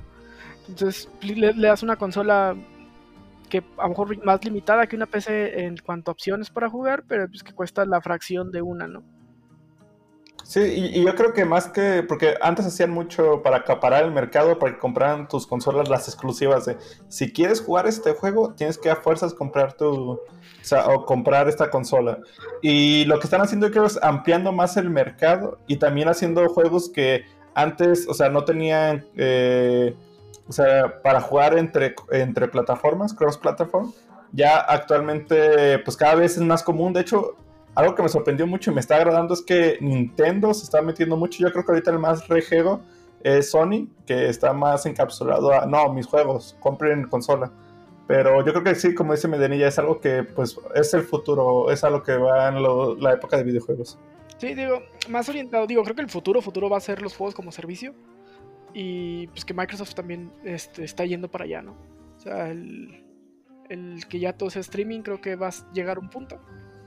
Eh, probablemente los países de tercer mundo no estamos listos para eso, para ese salto todavía. Pero sí, o sea, Microsoft entendió que vender consolas no es negocio. Y pues, ya no le importa si compra su consola, si quieres comprar su consola bien. Si no, pues la mayoría de mis juegos, si no es que todos, pues ahí están en PC también. Pues esperemos que sea de las prácticas que sí le copien a Microsoft, no solo el de cobrar el online. Y va a ser el primero que al parecer va a quitar eso, ¿eh? También. Fue Parece el, que que- fue el- fue el que empezó y esperemos que sea el, el primero que, le- Tiene un que anuncio por- termine. de que Game Pass ya te va a dar Xbox Live. O sea, si pagas Game Pass, ya tienes Xbox Live default. Sí, no, Pero pues es- eso no quiere decir que no lo estés pagando. no, no, pero ya es un buen comienzo. Digo, ya pagas el servicio. Sí, pero te va a dar online y juegos, que es lo que para lo que quieres el online, básicamente. O sea, ya no vas a tener que pagar un servicio online aparte.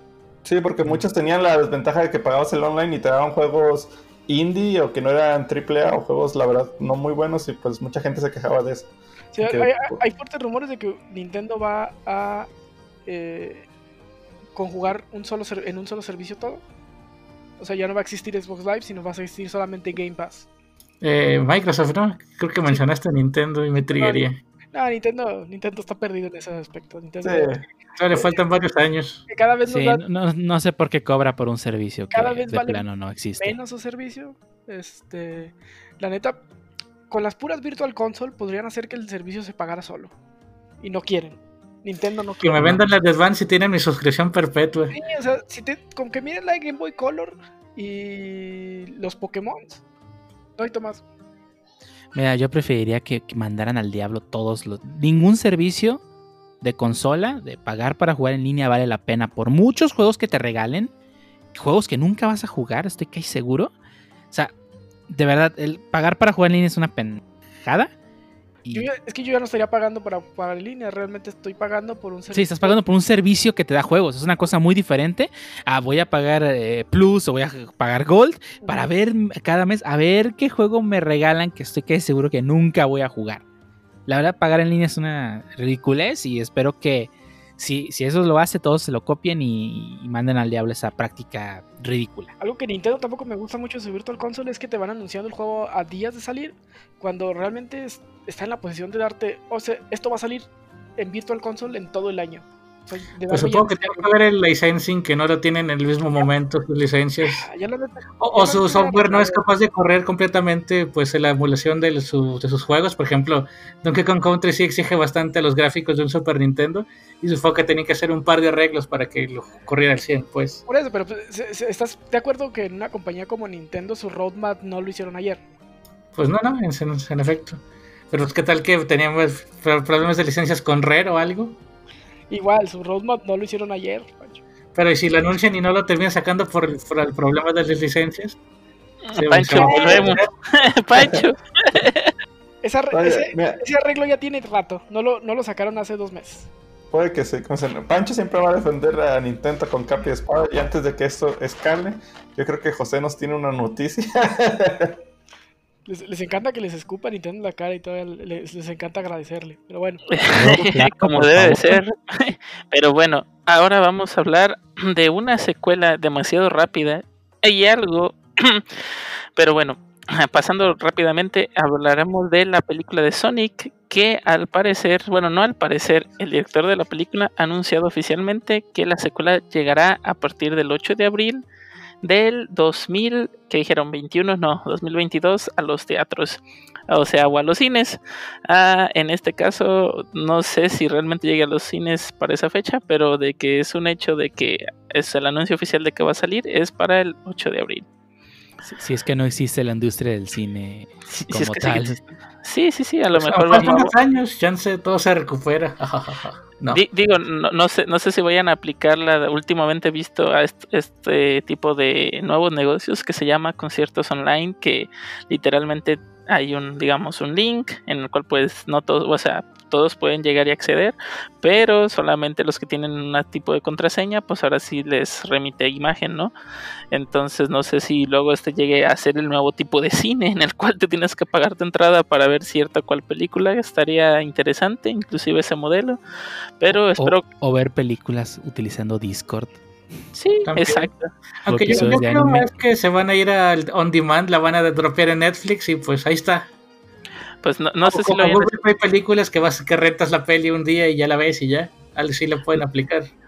pudiera ser, o sea, o igual, no sé, digo, Cinema Cinépolis, si estás escuchando esto, idea millonaria.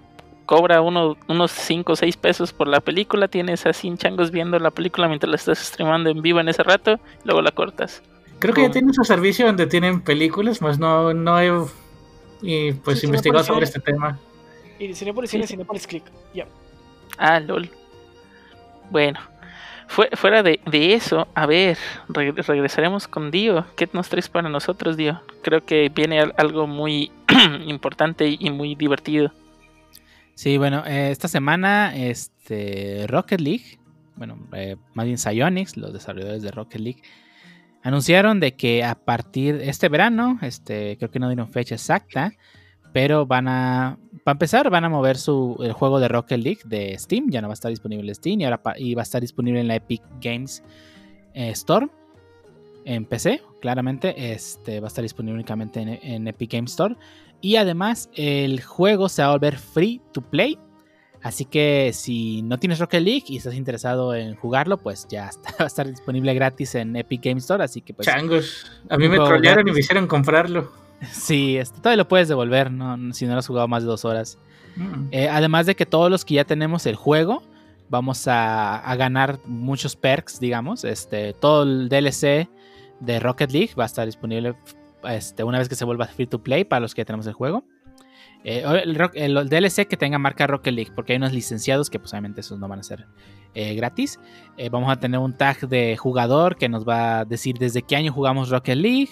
Nos van a regalar varios ítems con calidad de Legacy, porque asumo que van a ser, pues ya es que tienes ya tiempo con ellos.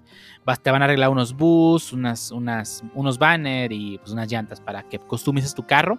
Y pues que todo el mundo sepa ahí que, que tienes años jugando Rocket League.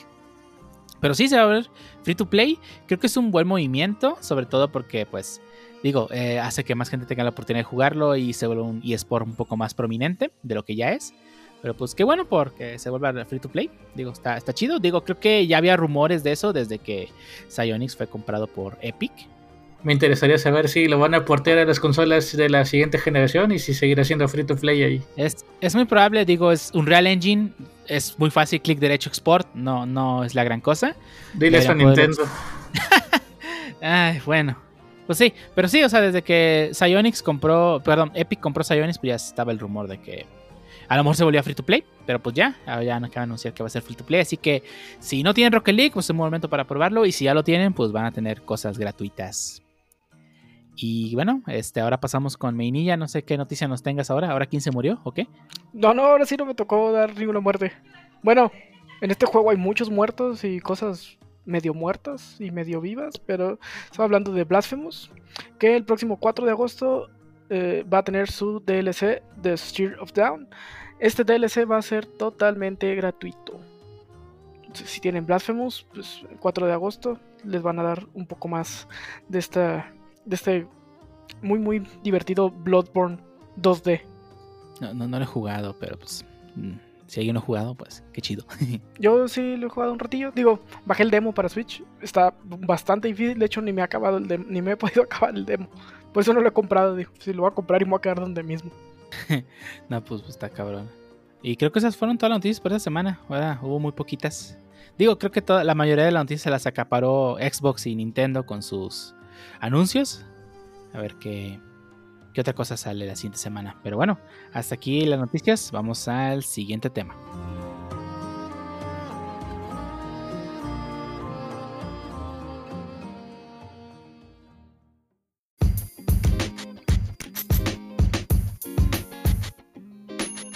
Ahora pasamos al siguiente tema donde vamos a hablar sobre videojuegos. Y específicamente vamos a hablar sobre los beneficios de los videojue- videojuegos, de jugar videojuegos, si es que existe algún beneficio en jugar videojuegos. Y no sé si alguno de ustedes quiere empezar dando su punto de vista respecto a ese tema. ¿El Mm. Jarvis? Sí, claro. Ah, bueno, más que nada, mi punto de vista, al parecer, checando, hubo un punto que me llamó, bueno, más bien en un este artículo, hubo un, apartado que me llamó mucho la atención. Uno de los beneficios de los videojuegos, según la ciencia, dice que el Tetris podría ayudarte a eliminar algún trauma. Déjalo explico. Ah, según esto, el bueno, el año pasado, o sea, en el 2017 en este caso, a 37 pacientes llegaron a un departamento de urgencias en un hospital en Reino Unido para ser tratados por un accidente de tráfico, los cuales fueron de los cuales fueron seleccionados al azar personas para jugar 20 minutos Tetris. Otros 34 pacientes que no jugaron se les pidió que registraran su actividad regular, nada más así como mensajes de texto, crucigramas, o sea, lo que regularmente llegarían a hacer, ¿no? Ahí se dieron cuenta que los jugadores de Tetris tuvieron 62% menos flashbacks del evento traumático que aquellos que no lo hicieron. O sea, básicamente pues, quieren demostrar que, por ejemplo, en este caso, en algún accidente pudiera el Tetris ayudarles a tratar de olvidar, ¿no? Este evento traumático a lo mejor para algunos, no sé.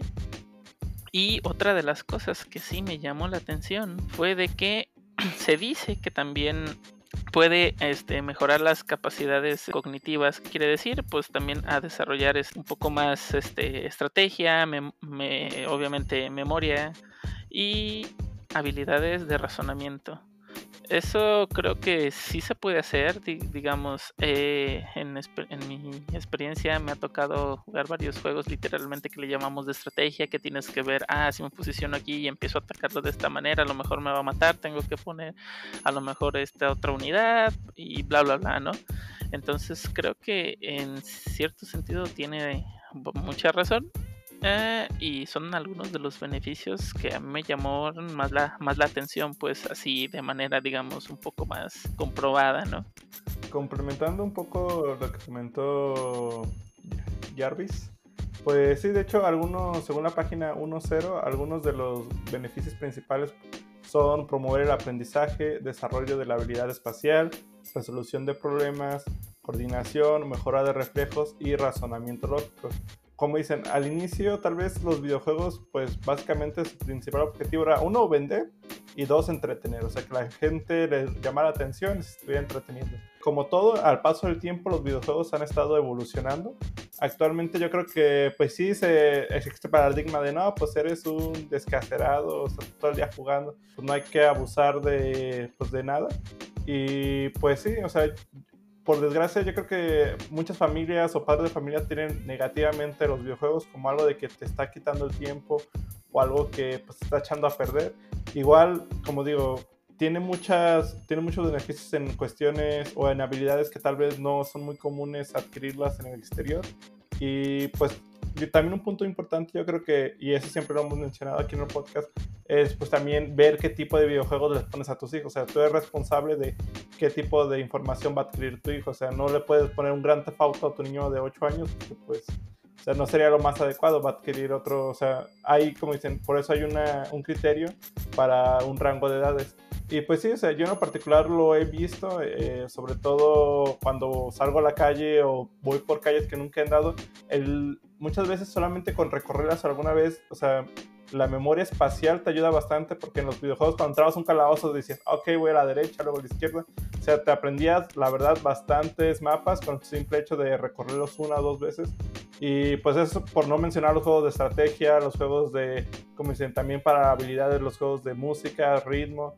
Tienen, o sea, tienen una gama muy amplia que se puede aprovechar, yo creo. Y lo, yo creo que lo primordial aquí es hacerlo de una manera entretenida y de una manera llamativa, porque como dicen, no era lo mismo de, ah, hijo, pues ponte a leer, no, pues, o hijo, aprende inglés, no, pues, ah, qué flojera.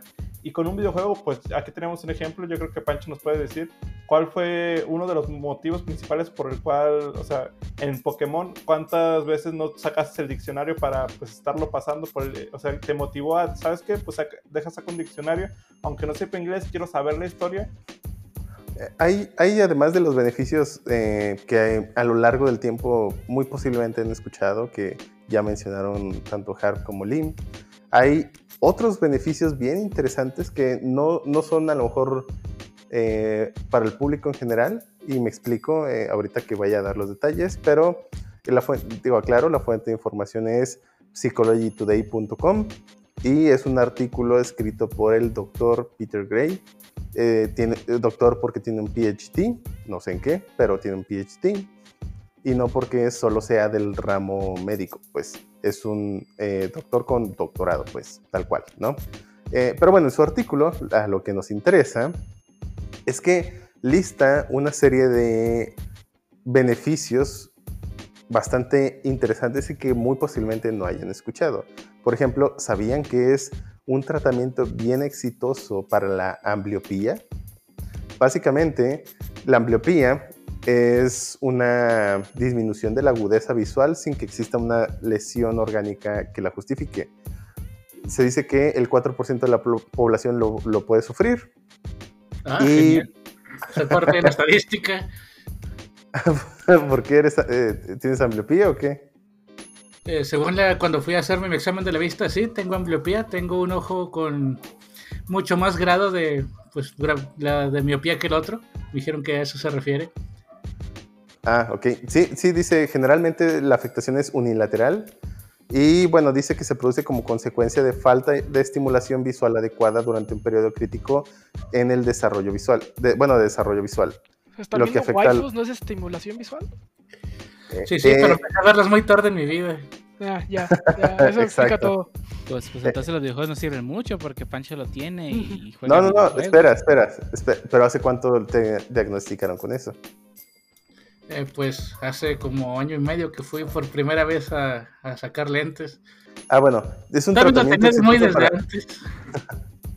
sí, eh, eh, es un tratamiento exitoso para la ambliopía. Obviamente, bueno, aquí dice específicamente que el tratamiento que se, se realizó en, en, los experimentos donde adultos con este desorden jugaron videojuegos con el ojo bueno tapado. se taparon el ojo bueno y jugaron con el, mal, con el ojo que estaba malo, digamos. Mientras que en este mismo experimento otros adultos se, eh, bueno, con el mismo desorden, hicieron otras cosas, mismo caso, el ojo bueno tapado, el ojo malo eh, destapado, y los pusieron a, por ejemplo, a coser, otros a ver televisión, y por supuesto estaban los que mencionamos que jugando videojuegos. Dice que el resultado es que los que jugaron videojuegos mostraron una gran mejora en, eh, bueno, en estas condiciones, o sea, al recuperar su condición, incluso dice que unos recuperaron su visión 2020 en, en el llamado lazy eye, ¿no? Que es el ojo flojo, digamos. Es la manera en la que le llaman en inglés, lazy eye, el, al ojo malo. Y bueno, incluso algunos otros casos eh, recuperaron su visión estereoscópica, donde hay algunos casos que no detectan profundidad precisamente porque uno de sus ojos pues está lo suficientemente mal como para no alcanzar a percibir esa profundidad.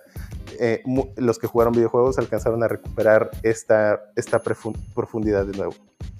Entonces, ese es uno de, los, uno de los otros beneficios.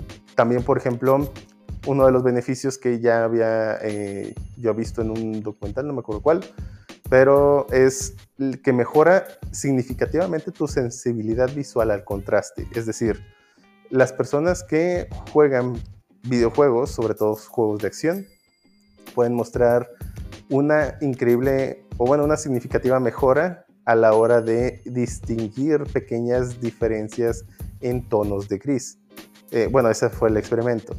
Eh, y me hace mucho sentido, ya que, por ejemplo, si uno, bueno, si han jugado shooters, eh, al menos, bueno, me recuerda a los shooters, supongo que no está limitado a shooters, pero me recuerda mucho a que cuando yo escogía eh, en Battlefield pues, reconocimiento, que básicamente es como un sniper, y quería estar cazando gente, y que, por ejemplo, le disparaba, se dieron cuenta que ya, bueno, que básicamente hay un sniper, o sea, tú, por ahí en las montañas, y se esconden detrás de una piedra y entonces o, corren y se esconden detrás de unos árboles. Yo dejaba eh, la cámara quieta y tratando de observar ahora sí que cualquier movimiento que hubiera para ver dónde, hacia dónde corría el, el otro jugador, ¿no? A lo que voy es que tienes que distinguir esos movimientos. Supongo que es por eso que te haces más sensible a distinguir esas diferencias. Eh, en este caso la prueba fue con tonalidades de grises. Los que jugaron videojuegos tuvieron mejor éxito a la hora de distinguir los diferentes tonos de grises. Otra de las mejoras es que puede ayudar a sobrellevar la dislexia. Aquellos que jugaron videojuegos 12 horas eh, por día, creo. Bueno, no, por día no, sería, muchísimo. sí, no, quería ver, estoy leyendo la nota para ver si dice cuánto tiempo veo lo de las 12 horas, pero no, bueno, no encuentro en cuánto tiempo, pero dice que al menos 12 horas puede hacer que un niño obtenga una calificación mejor en los tests de lectura y fonología. Y menciona el Franceschini et al. del 2013. No sé, creo que ese es el estudio. Dice que, pues, bueno, tal cual, ¿no? Mejora, mejora el score de los niños cuando hacen pruebas de lectura y fonología si tienen dislexia. Entonces, jugar videojuegos también ayuda a sobrellevar la dislexia. Entonces, si tienen dislexia, jueguen videojuegos. Si tienen ambliopía, jueguen videojuegos, aunque en el caso de la ambliopía tienen que tener las condiciones. Así que pueden intentarlo, ¿no? Ah, y una última cosa de respecto a esto de sobrellevar la dislexia. Dice que los que jugaron videojuegos tuvieron un desempeño eh, igual o incluso mejor que los logrados con entrenamientos específicos para sobrellevar la dislexia. Cuando obviamente un videojuego no está específicamente diseñado para la dislexia, aún así los videojuegos demostraron que son tan buenos como un programa diseñado para eso, ¿no? Entonces, son buenas noticias sobre los que tienen dislexia y quieren jugar videojuegos. Pues ahí está, tienen un buen pretexto. Pues yo tengo dislexia y, y sigo. Pues no se nota. ¿Que mi dislexia no has visto cómo escribo y corrijo a cada rato? Siempre. No, de hecho no. ¿Vas a decir algo, Pancho? Ah, sí, bueno, creo que hemos estado hablando de los beneficios de los videojuegos como software y creo que también hace valdría la pena hablar de los beneficios como hardware en sí. Y quiero empezar hablando de un artículo que leí ya hace tiempo en el cual a personas con defectos en la visión, se, un doctor que estuvo realizando pues prácticas y experimentos en gente y detectó que la gente que jugaba al Nintendo 3DS con el efecto estereoscópico encendido mostraba pues mejoras en su condición de, visión. Creo que era la gente que no percibía la profundidad bien. Esta pues esta consola ayudaba pues a tratar este este mal y pues me resulta algo pues bastante interesante siendo que pues no hace el propósito original de, de la consola pues ni, ni, del hardware tratar la visión pero pues ayuda a esto debido pues a, a, su efecto de profundidad artificial que produce. También leí que esa persona pues modificó su consola para para poder desarrollar un software que él usaba para detectar problemas en la visión de la gente y está bastante interesante. Y pues siguiendo con esta línea de hardware, también me gustaría hacer énfasis en, por ejemplo, los, que los, los pilotos y conductores de cosas importantes utilizan videojuegos para simular las tareas que realizarían en la vida real, pero pues en un ambiente seguro en el que pueden equivocarse sin, sin las consecuencias de probablemente morir. Ya te hizo mucho daño jugar American Truck Simulator, pero sí. Exactamente eso iba a decir, o sea, por eso el Pancho se voltea una, dos, tres veces, sabe que no le va a pasar nada, no hay problema. Y aún así, en unos años puede ser troquero sin problemas. La, las licencias de vuelo reales requieren horas de simulador, las comerciales. Vaya. Sí, Sí, sí, sí sí. y de hecho, y de hecho me consta que al menos la Fuerza Aérea Mexicana usa Microsoft Flight Simulator como parte de sus entrenamientos para pilotos. Así que sí, ese es otro de los, es básicamente lo mismo que mencionabas. El mejor simulador de, bueno, para entrenamiento, pues es Microsoft Flight Simulator, que pues es un juego, un videojuego. Y digo, hay otros casos también de donde a lo mejor no se vende como videojuego, sin embargo, la industria de los videojuegos ha llevado a que existan diferentes simuladores de otras cosas. Así que también eso sí es un beneficio. El, cómo la tecnología para hacer mejores videojuegos ha ayudado en otras áreas. Por ejemplo, la realidad virtual ahora se ha, se ha, llevado, o bueno, muy seguramente nos va a llevar también a que exista hardware que ayude a tratar diferentes enfermedades. Que lo que recuerdo ahorita es ha habido tratamientos basados en realidad virtual donde eh, algunas fobias son tratadas. Por ejemplo, si alguien tiene miedo a los perros o a las alturas, se le pone un casco de realidad virtual para tratar de llevarlo a esa situación sin que haya peligro y entonces esta persona se sienta cómoda al saber que no hay peligro y que está en la situación que le aterra y poco a poco ir desasociando ese terror que le provoca. Entonces, sí, definitivamente también el hardware, en, bueno, más bien los videojuegos han ayudado a que exista hardware más moderno y que lleve a soluciones de varios tipos, no solo pues jugar. también hay una otra parte, pues en la inclusividad. Ha habido pues empresas que modifican su hardware para que personas con discapacidades puedan incluso jugar a los videojuegos. Recuerdo que hace poco Microsoft creo que modificó un control para que una persona pues que tenía discapacidad pudiera jugar sin problemas. No, de hecho, Mike, bueno, no sé si te refieres a ese caso, pero Microsoft lanzó un control especial donde tú le puedes conectar un montón de cosas para precisamente adaptarlo a las diferentes necesidades de las personas con capacidades diferentes. Y ha habido muchos eh, conceptos donde pues cada quien se acomoda pues de acuerdo a su capacidad motriz y han hecho pues, ahora sí que controles customs para cada persona eso, eso la verdad, cuando salió ese anuncio de, por parte de Microsoft, la verdad es que la comunidad gamer lo sintió, o bueno, lo, lo tomó muy a consideración, pues que Microsoft estaba haciendo bien las cosas y la verdad se aprecia mucho. Igual yo creo que, bueno, el punto más importante, y no sé si hemos hecho el énfasis correcto, es el objetivo principal, que básicamente pues es entretener, o sea, es un tiempo, yo creo que para muchos de relajación, un tiempo después de un día de trabajo, de estrés o simplemente aburrimiento ahorita con esta pandemia que está sucediendo. El hecho de estar encerrado en casa, yo creo que un videojuego te puede transportar, como dicen, a otros lugares, a otro, o sea, te puede mantener también unido con otros compañeros, el jugar en línea con gente, o sea, cuando yo estaba jugando con Pancho y con Dio, el de Truck Simulator estaba, o sea, la inmersión que maneja y la forma en la que puedes convivir de, de, otra manera con tus compañeros, en el cual todos están involucrados, yo creo que también es un gran plus que maneja.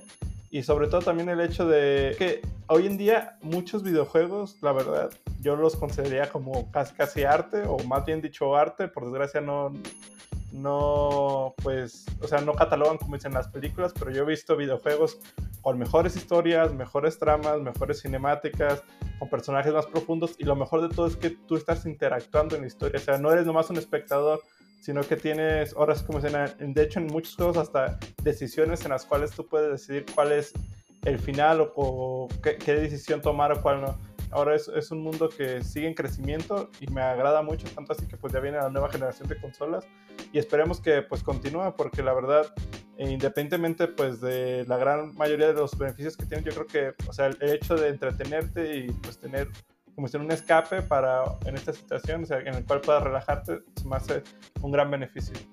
Ah, también eh, hablando de hardware, más bien volviendo al hardware y los beneficios, también no olvidemos que Nintendo ha hecho un, esfuerzo por hacer que la gente también esté activa. Es decir, recordemos el Wii Sports, que fue uno de los primeros videojuegos en, que involucraban más, bueno, que están enfocados en el movimiento de las personas literalmente, o sea, de todo su cuerpo y no solo de los dedos o las manos. Y también Después eh, creó lo que se llama Wii Fit, que literalmente era todo un set, bueno, un videojuego eh, diseñado para ayudar a las personas a hacer ejercicio. También, ya más recientemente, sacó Nintendo, pero en su más reciente consola, que es el Nintendo Switch, el, el ¿cómo se llama? Ring Fit Trainer, que ese es un poquito más completo. Ah, eso, Adventure. Ring Fit Adventure, que por supuesto también la idea es que las personas, sean niños o adultos, estén más activos con el uso de los videojuegos.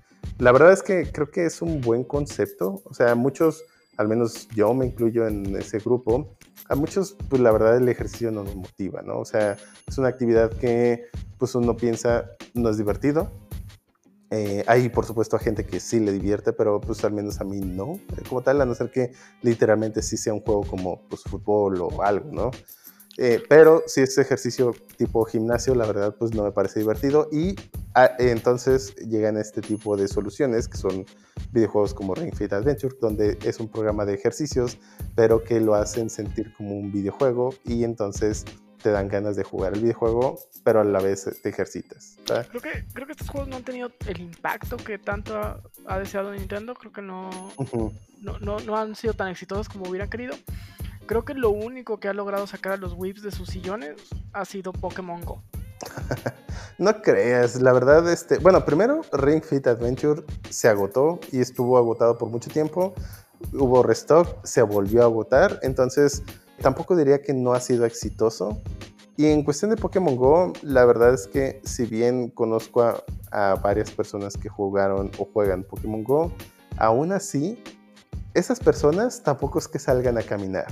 Realmente son personas que aprovechaban sus viajes de ida al trabajo y de regreso para jugar Pokémon Go. No iban así como de, ay, voy al parque para jugar Pokémon Go.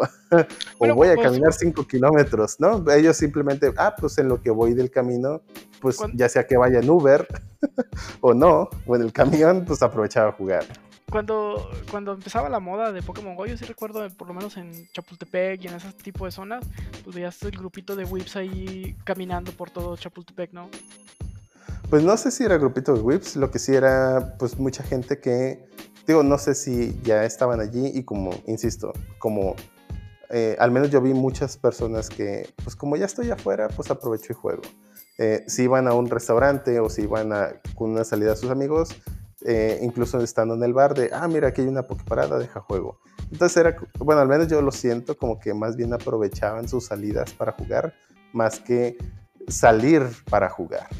Pues Yo- parcialmente sí, digo sí, yo sí conocí gente que, que era que no salía y pues ahora sale para hacerlo, para jugar Pokémon Go, pero pues no es la mayoría, la mayoría de la gente es la que aprovecha las salidas que ya tenía para jugar, pero pues esta minoría es la que sale solo para jugar. Sí, en lo sí. particular sí utilicé la aplicación y cuando recién salió fue el boom. Bueno, aquí los que conocen Guadalajara, yo me iba caminando desde la estación del tren hasta la Minerva en la noche. Pues, ¿Cuál estación Eh, de tren? Hay un chorro, ¿eh? Eh, perdón, Sí, la de de, Juárez, o sea, me iba de Juárez a, a la Minerva caminando. Porque si me dices, Y- no, pues, me ibas desde Sistán, no, pues no, pues no, pues, sí. Desde, desde la de Tetlán.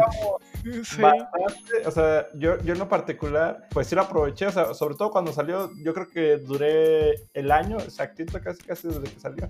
Cuando ya dije, no, espérate, porque en ocasiones yo me bajaba de la estación del tren porque había una pokeparada. Que, ah, pues me subo en el siguiente y aquí pues me quedo luchando un rato. O sea, yo ya dije, no, espérate, deja calmo esto un rato. Y pues sí, en su momento cuando salió sí lo exploté de más. O sea, sí había muchas ocasiones en las cuales, ah, pues puedo tomar un camión o puedo caminar. O, ah, pues en lugar de me- irme de línea recta, deja, pues hago un desvío para pues caminar un poco más. O había un Pokémon relativamente cercano. Y pues sí, fue- sí fomentaba el ejercicio. Pues como todo, o sea, hay juegos que pues continúan. Ese en lo particular, pues lo dropié, como dicen. Pero pues sí, como Pokémon Go también está el de Pump It Up, que yo creo que en su momento cuando salió también fue un gran boom para que la gente se pusiera pues a hacer ejercicio en esa, esa plataforma. Dance Dance Revolution for the win. No, nunca me gustó el pop, pero no sé si era la música o algo. Digo, la música de Dance Dance siempre es mucho más whip. Hay Sí. más que J-pop y así. No Bueno, ah, quiere hay una cosa que pues básicamente no, no podríamos decir que se puede comprobar, creo que nadie lo ha mencionado a no ser que me haya perdido en la conversación, pero una de las cosas que también de repente llega a mejorar, inclusive ahora más con el online, es el hecho o inclusive la capacidad a veces de algunas personas a relacionarse más, ¿no?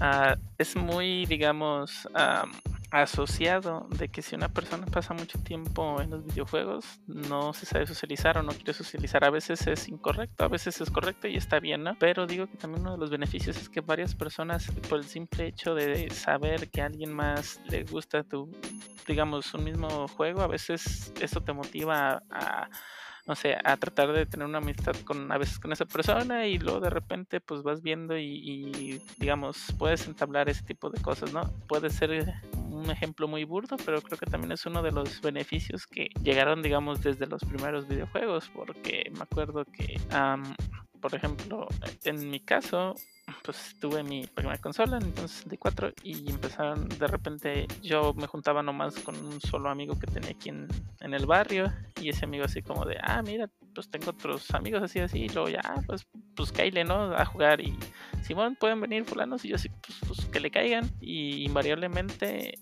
parece chistoso, pero por el, ahora sí que por mi videojuego, pues de repente mis amigos de los demás y luego de repente pues sí jugaba aquí, obviamente en mi casa y a veces salía a jugar con ellos ya sea fútbol o otra cosa, ¿no? Entonces de tener un solo amigo en la colonia de repente ya tenía varios.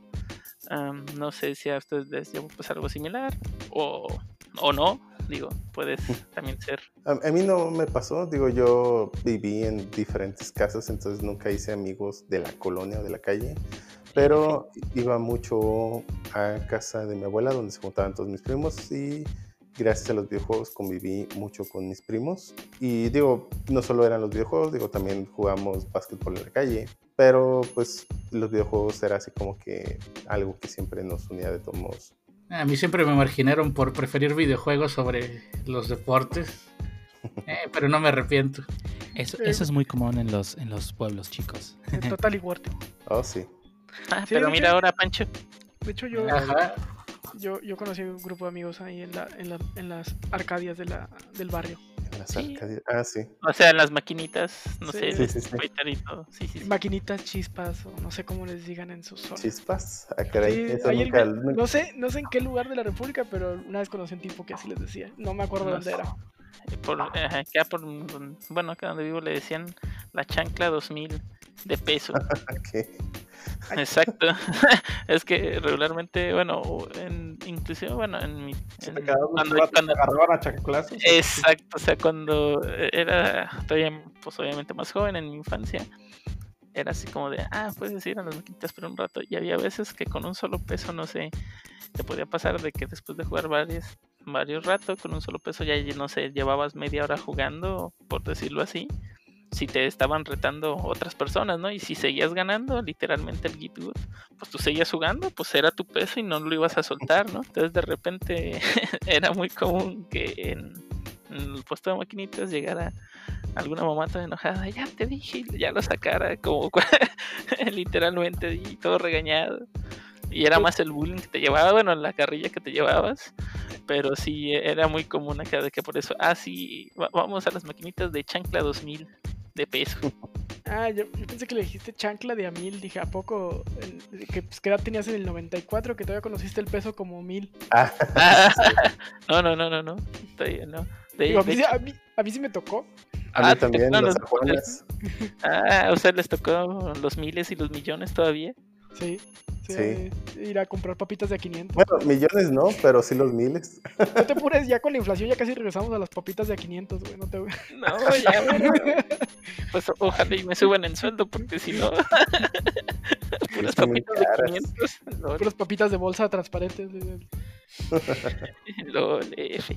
Yo más quiero comentar que, digo, sí hablamos mucho de los beneficios que pueden tener los videojuegos y bueno, eh, usándolos como terapia, digo que son incluso mejor, pueden llegar a ser mejores que una terapia normal para, ya sea para, para este, cosas visuales, auditivas, incluso motrices. Pero al final de cuentas los videojuegos son eso, son, son entretenimiento, o sea, independientemente de que, que pases tu tiempo, ya sea leyendo, eh, leyendo cómics, viendo películas, jugando videojuegos, al final de cuentas eh, sigue siendo un pasatiempo, so- solamente para pasar el tiempo y ya. Así que si alguna vez te dicen, ah, es que tú estás jugando videojuegos y luego ves que esa persona está haciendo otra cosa que nomás es perder el tiempo, pues eh, es un poco, es prácticamente lo mismo. O sea, to- todos usamos alguna actividad para perder el tiempo nada más, ya sea jugar videojuegos, leer o incluso jugar juegos de mesa o lo que sea. Me es acordé- un, Me es un del, pasatiempo. me acordé del meme del chavo que está viendo a uno, viendo cómo juega otro un videojuego en la línea y dice, oye, ¿cómo te pasas viendo videos de otra gente jugando? Y ya se va, se sienta y se pone a ver fútbol. Cada quien tiene pues sus gustos y, y como es el tiempo libre y lo que quieran hacer para recrearse, pues mientras que no sea algo que infringe la ley, adelante. Sí, pues es que es, eh, es lo mismo con cualquiera de los otros eh, medios de entretenimiento. No siempre me siento a ver una película para decir, oh, esta película me va a ir a cambiar la vida. No. Ajá, es correcto. O sea, Sí, lo haces nomás simplemente para quiero- lo veo, veo esta, esta película por, por los balazos, veo este anime por el plot, ya saben, ese plot. Plot. Oh, sí. o, o juego un videojuego porque pues me entretiene, me divierte, ¿no? Eh, sí, sí, creo que es buen, buena, buen recordatorio, ¿no? Que pues no deja de ser un pasatiempo, una recreación. Y la recreación es bien importante. Sabemos que pues reduce los niveles de estrés y por lo tanto mejora nuestra salud mental. Y de ansiedad, Así que- que ahorita que es tan importante. Ah, sí, sí. No, no por el perrito que da ansiedad, sino porque pues, realmente estar encerrados tanto, tanto tiempo que ya llevamos, bueno, por lo menos en México llevamos ya ¿qué son? ¿Cuatro, tres, tres, cuatro meses? Bueno, ya no tengo mucha, ya no tengo mucha percepción del tiempo. O- o- o- hoy es martes, ¿no? Ah, Sí. Si, si hubieran empezado a ver un capítulo de Dragon Ball al día por cada día de la cuarentena, ya irían donde Trunks corta a Freezer a la mitad. Ah. Sí, o ¿Y sea, Pero espera, ¿Dragon Ball eh, Z o, o Dragon Ball desde Dragon Ball? Dragon Ball, Dragon Ball. Z. quiere decir, ah, ahora quiere decir que en qué capítulo irían de One Piece. El- iniciando la saga de, de Water 7. Excelente. ¿Cuál es tu Y, excusa y- ahora, Pancho? y con Naruto ya hubieran empezado el relleno. Ah, pero Ah, el que- relleno empieza desde el capítulo capítulo tres, ¿no? uno. Sí, todo Naruto relleno, ese no cuenta. Es más, ya habrían visto casi todo el relleno de Naruto. Ahora sí, Pikachu Surprise. ¿eh? O podrían ver varias se- series buenas y no empezar una. Sí, probablemente ya se hubieran aventado todas las clásicas que han escuchado alguna vez, como Cowboy Bebop, Trigun, Evangelion. Evangelion. ujú. sí, Serial Experiments Lane y todas esas. hasta las de Clamp, que no les van a Ah, traer sí. nada más que. Ah, no sé cómo. Están bien chidos. Creo que el entretenimiento nunca ha sido tan importante como lo es ahora. Yo sé que industrias de Nah, de hecho creo que muriendo. sí, siempre ha sido bien importante. No, no, yo no estoy diciendo que no. Digo, nunca ha sido tan importante como lo es ahora. Creo que el, el- el esparcimiento en momentos donde no tienes nada más que hacer más que estar encerrado y es una rutina igual todos los días. Digo, de- definitivamente nuestra rutina como humanos eh, eh, es repetitiva. Es eh, acelero, freno claxon, acelero, freno claxon. Pero por lo menos el salir te daba pues, otros aires, ¿no? Veías gente nueva a veces, se te ponchaba el carro y ya te pasaba algo diferente, ¿no? Pero el estar encerrado te limita un chorro las experiencias que puedes tener. Entonces el... el- Y, y además de que, ajá, que hoy en día pues la tenemos tan fácil acceso a tantos medios de entretenimiento, gratuito o incluso Sí, de ahora paga. en el O celular. sea, hace muchos años, para bajar un, un episodio de alguna serie tardabas días. Tu PC no se, traba, se, se trababa escuchando un MP3. Así es eh, que podía. conectarse a. Que podía conectarse a, para hablar con tus amigos en línea, pues, era por chat de texto. eh, no podías mandar imágenes, no podías pasarle memes a tus, a tus amigos. O sea, sí, vivimos una era en la que es muy fácil comunicarse, que incluso nos podemos juntar un viernes a grabar un podcast nada más. Imagínense esta, pa- acceso. imagínense esta pandemia cuando tenían 8 años. ¿Qué Uf, podían todo hacer? el rato. Pues yo estaba, yo estaría jugando Smash en mi Estaría 64. jugando Super. Ah. Pero tú Lol. solo, ¿no? O sea, jugar Smash de a uno, la neta en el 64 estaba bien aburrido. Lo chido era... Ah, de hecho, no, bueno, no sé. Yo sí me divertí. Yo Es también, que en de el hecho, yo 64 sí existía Break the Targets, no como en el nuevo. A mí eh, sí. el sí me aburrió solo. El 64 siempre era pues con raza. Fíjate, es que lo, lo chistoso es que, por ejemplo, en el 64 sí tuve uh, algo de gama de juegos. De hecho, bueno, unos ya se me perdieron eh, y sí me pesa. Pero, por ejemplo, tenía el Mario Party, tenía... Otro juego que solo tampoco no tiene mucho sentido. Sí, porque aunque lo juegues tú solo, tenía una... Anteriormente tenía una campaña de uno, literal. Eh, pues está bien chafa. No está, no está, la neta no estaba mal. no estaba ni la mitad de divertido que era jugarlo con gente. Ah, no, Ah, bueno, sí. es que, es, que es obviamente, diferente porque ahí entras en la parte de trillerear gente, que también es más divertido, obviamente. Pero es que es no le- divertido ver a Pancho gritar cuando le quitas la estrella. Ajá, sí, sí. O Pero no, ¿por qué no se la quitas al que va ganando? Pero o sea, es que, es que si te vas a eso, al final del día, pues casi todos eran multijugador. Por ejemplo, Mario Kart, mm, sí me divertía y decías, ah, bueno, pero con más gente, más divertido. Pues sí, obviamente. Corsionusa, que prácticamente lo mismo, juego de carreras, lo mismo. Si acaso el único que, digamos, no pudiera compartir que fuera sería el Super Mario 64, que ese nomás era uno para uno, diseñados exclusivamente para un solo jugador. De hecho, ese no tampoco me llegaba a aburrir, o sea, simplemente cambiaba de juego entre los que ya tenía, porque sí tenía varios, y tenía el Zelda, inclusive el Majoras también. Me llegó el, te digo, inclusive uno de Maiden, que no lo entendía al inicio, entonces, de hecho, por eso empecé más o menos a ver las reglas del americano, pero eh, yo ahí movía mi monito. Todos aprendimos, órale, corre. todos aprendimos americano con Madden. Ey. Mm, Pues más o menos, digo, yo tampoco lo jugué mucho. Ah, yo sí me. De hecho, una vez me, me- Bueno, ya estaba más grande, ya estaba en la universidad, me rompí el tobillo. Y es el, el único momento en el que me, ha- me he podido acabar una temporada completa de Madden. Nah, yo solo llegué a jugar uno que otro partido con unos primos, pero como no le entendía, pues, nee. Se nos vio un güey sacó un, plan- pañuelo y, des- y me regañaban. ¿Qué? Nada, no jugaste lo suficiente, al parecer. Mm, No, pues no. Creo que son todos los beneficios que se nos ocurren o encontramos. Y si tienen algún beneficio que se les ocurra o les haya pasado algo que los, juegos les haya ayudado, O que nos que sea, haya pues. Que Ajá. hayan encontrado de, ah, yo sé que esto es bien. o yo Bien aprendí importante. inglés con los videojuegos, o cosas Ah, así. sí. De hecho, sí es cierto. Yo, yo sí creo que mejoré mis skills. Digo, en, en la escuela me enseñaron lo básico, pero definitivamente mejoré significativamente mis skills gracias a los videojuegos y el online. Ahora sí que ahí, ahí sí le debo a los videojuegos mi inglés. Yo sé programar por querer hacer videojuegos, así que también se lo Ah. También yo, aunque no sabía qué era programar, pero sabía que requería algo de programación, que no sé qué era.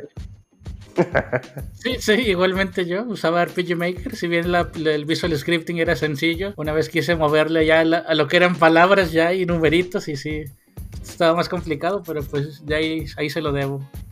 Yo, yo tiré mis primeras líneas de código gracias a los videojuegos porque había un curso que estaban poniendo número a número en Club Nintendo de HTML básico y JavaScript. Ah, creo que sí lo recuerdo, pero pues eh, no me llamó la atención. Dije, ay, no lo entiendo y ya. A mí no me ayudaron en nada los videojuegos. Hacer un whip. ¿Te hicieron whip? Hicieron casi seguro que estudiaste lo que estudiaste por los videojuegos. Sí, claro. O vas a decir que fue por otra cosa. Algún día hablaremos de ello. Creo que hasta aquí este tema. Recuerden si tienen alguna algún comentario o alguna cosa que nos haya pasado mencionar sobre beneficios de los videojuegos o al contrario, ¿por qué no creen que los videojuegos tengan algún beneficio? Pues lo escuchamos en nuestras redes sociales. Ahí contestaremos Sí. cualquier cualquier comentario que nos dejen. E igual, pues, si es muy interesante, pues igual también lo leeremos en cuando el siguiente podcast. Y bueno, vámonos a las despedidas entonces.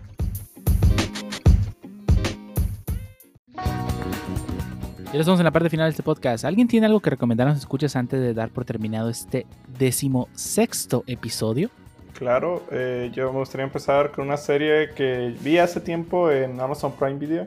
Es The Boys, es una historia de superhéroes, pero como de un lado más humano. O sea, ¿qué es lo que haría?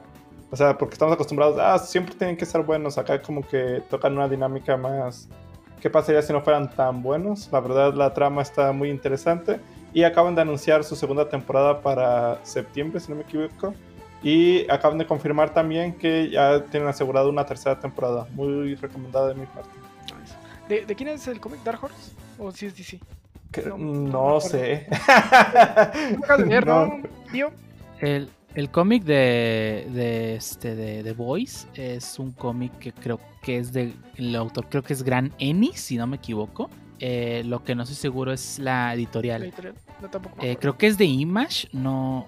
O, o creo, creo que es. No, creo que sí es de Wildstorm, de DC.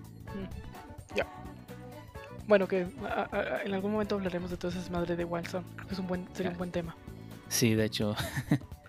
Pero bueno, yo también les, eh, les quisiera recomendar algo. Eh, vayan a su tienda de Nintendo Switch y compren un Final Fantasy. Están en promoción. Espero que para el lunes aún estén de promoción. ¿Pero cuál Final Fantasy? El que ¿El quieran, 10? todos están chidos. No, no vi que compraras el 10-2. Ya pues, compré el 9, no necesito más. Y aparte el 10 ya lo tengo en PC. Eh, también el 9, pero bueno.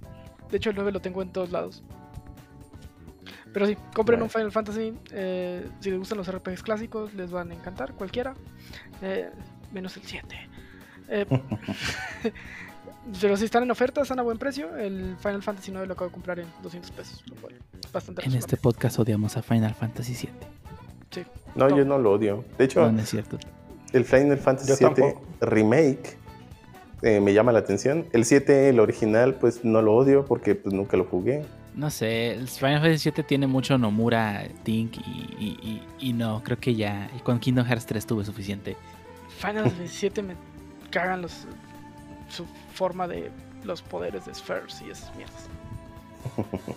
Ah, sí, bueno, mm, si tienen oportunidad, no me acordaba de este juego, pero ese sí van a necesitar a fuerzas algún emulador y tendrían que jugarlo en su PC.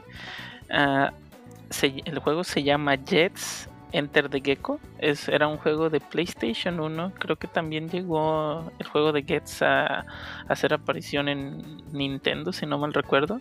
Que básicamente era una pequeña lagartija que tenía ciertas aventuras. Eh, realmente para mí es un juego muy bueno. Si tienen la oportunidad de, ahora sí que ahora de emularlo y jugarlo, adelante. Tense.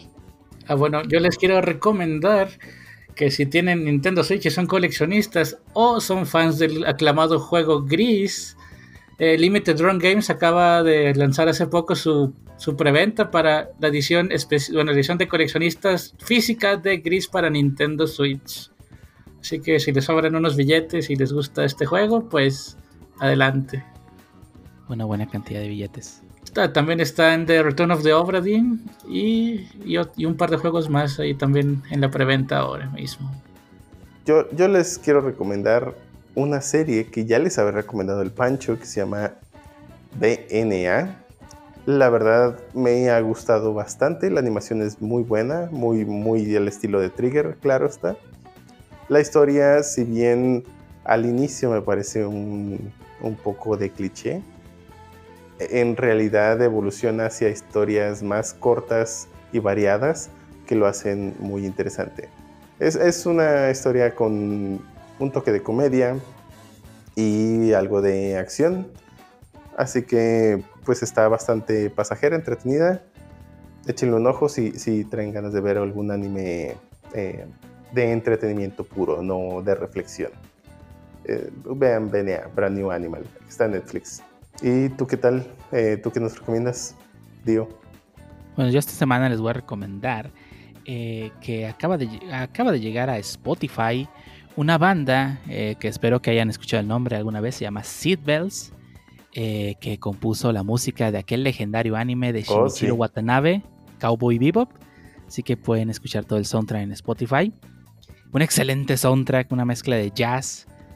eh, muy bueno para cuando estás trabajando, cuando estás est- estudiando, cuando estás haciendo el, el quehacer. La verdad es que el soundtrack de Cabo Vivo es súper genial y que bueno que ya está en Spotify, así es más fácil escucharlo y no las pistas que te encuentras en YouTube todas de mala calidad. sí. Pero bueno, espero que, espero que, le- que escuchen un poco más de, de Cowboy Bebop y también vean el anime. Y bueno, este, pues nada más sería también recordarles que pueden buscarnos en nuestras redes sociales, ya sea en Facebook con el nombre de Stop the Podcast, en Twitter con el usuario Stop the Whips y en Instagram con el usuario Stop the Whips Podcast. Ahí publicamos todas las noticias referentes al podcast, así como cuando se publica cada nuevo episodio. También recordamos que pueden suscribirse a este episodio en Anchor, iTunes, Spotify y en YouTube.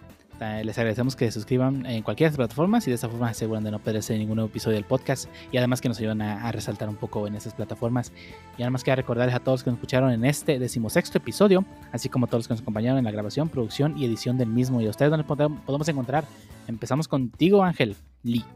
Eh, pues me pueden encontrar en GitHub con el usuario Ángel y Latina LEE Lee o a través de la cuenta de Twitter como LEE de Lee guion bajo no, Lee Ángel Z16 y, creo que es todo lo que lleva Twitter. Sí.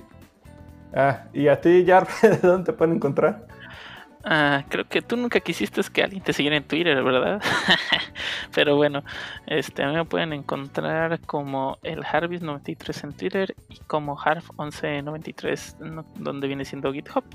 Eh, básicamente en Twitter van a ver este, cosas de todo, fútbol, eh, videojuegos. Últimamente me he metido inclusive hasta un poco de política, que es un tema que no domino, pero a mí, ¿por qué no? Todos lo hacen. Y a ti, Shuttle, ¿dónde te vamos a encontrar? A mí me pueden encontrar como siempre en github.com diagonal XOTL. Ese es mi nombre de usuario, XOTL. Y ahí pueden encontrar mis diferentes proyectos como la, la Cool GitHub Actions. Denle estrellita, les puede servir para sus releases de GitHub, eh, ya sea para descargar assets o subir assets a un release. Echen un ojo y denle estrellita. Y a ti, Medinilla. Ahí me pueden encontrar en GitHub como eh, github.com slash cmedinilla, un orgulloso Arctic Code Vault contributor, como prácticamente todos. Y eh, en Twitter me pueden encontrar como eh, C Medininja. Y a ti, eh, Pancho, ¿te pueden encontrar? A mí me pueden encontrar en Twitter como Francisco-ONTV. Eh, subo cheatposts, monas chinas, videojuegos, bastante variado. Así que hay spoilers a veces, quedan advertidos. ¿Y a ti, Dio, dónde te podemos encontrar? Ah, me pueden encontrar en todas las redes sociales con el usuario Lord0 y 40 seguidos. En prácticamente todo, todo el largo, por largo y ancho del internet. Y creo que eso es todo por este podcast. ¿Algo más que agregar? Vámonos. Vámonos Sí, pues. vámonos. Vámonos. Este y tocan yo siempre. Regresame mi estrella, José. Te bañan, por favor. Ahora.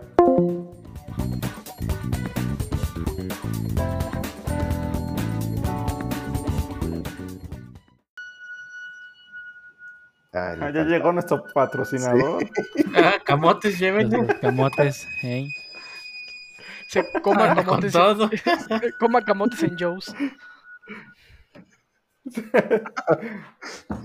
Ya, eh, bueno, ¿quién sigue? Eh, mm, mm, mm. Bueno, creo que nadie me presentó, pero sí. no, sí, hecho. espérate, eso se va a evitar, espérame. ¿No faltó José o ya habló? Pues ya habló, pero. Ah, pues, sí, yo lo presenté. qué tonto. Pero no fue muy interesante lo que dijo, tal vez. Ah, pues Vale, vale. dijo puras voy. herejías. ¿Cuáles elegías? Ese, pues. Eh, cierto, puras herejías con el compa. Bueno, va.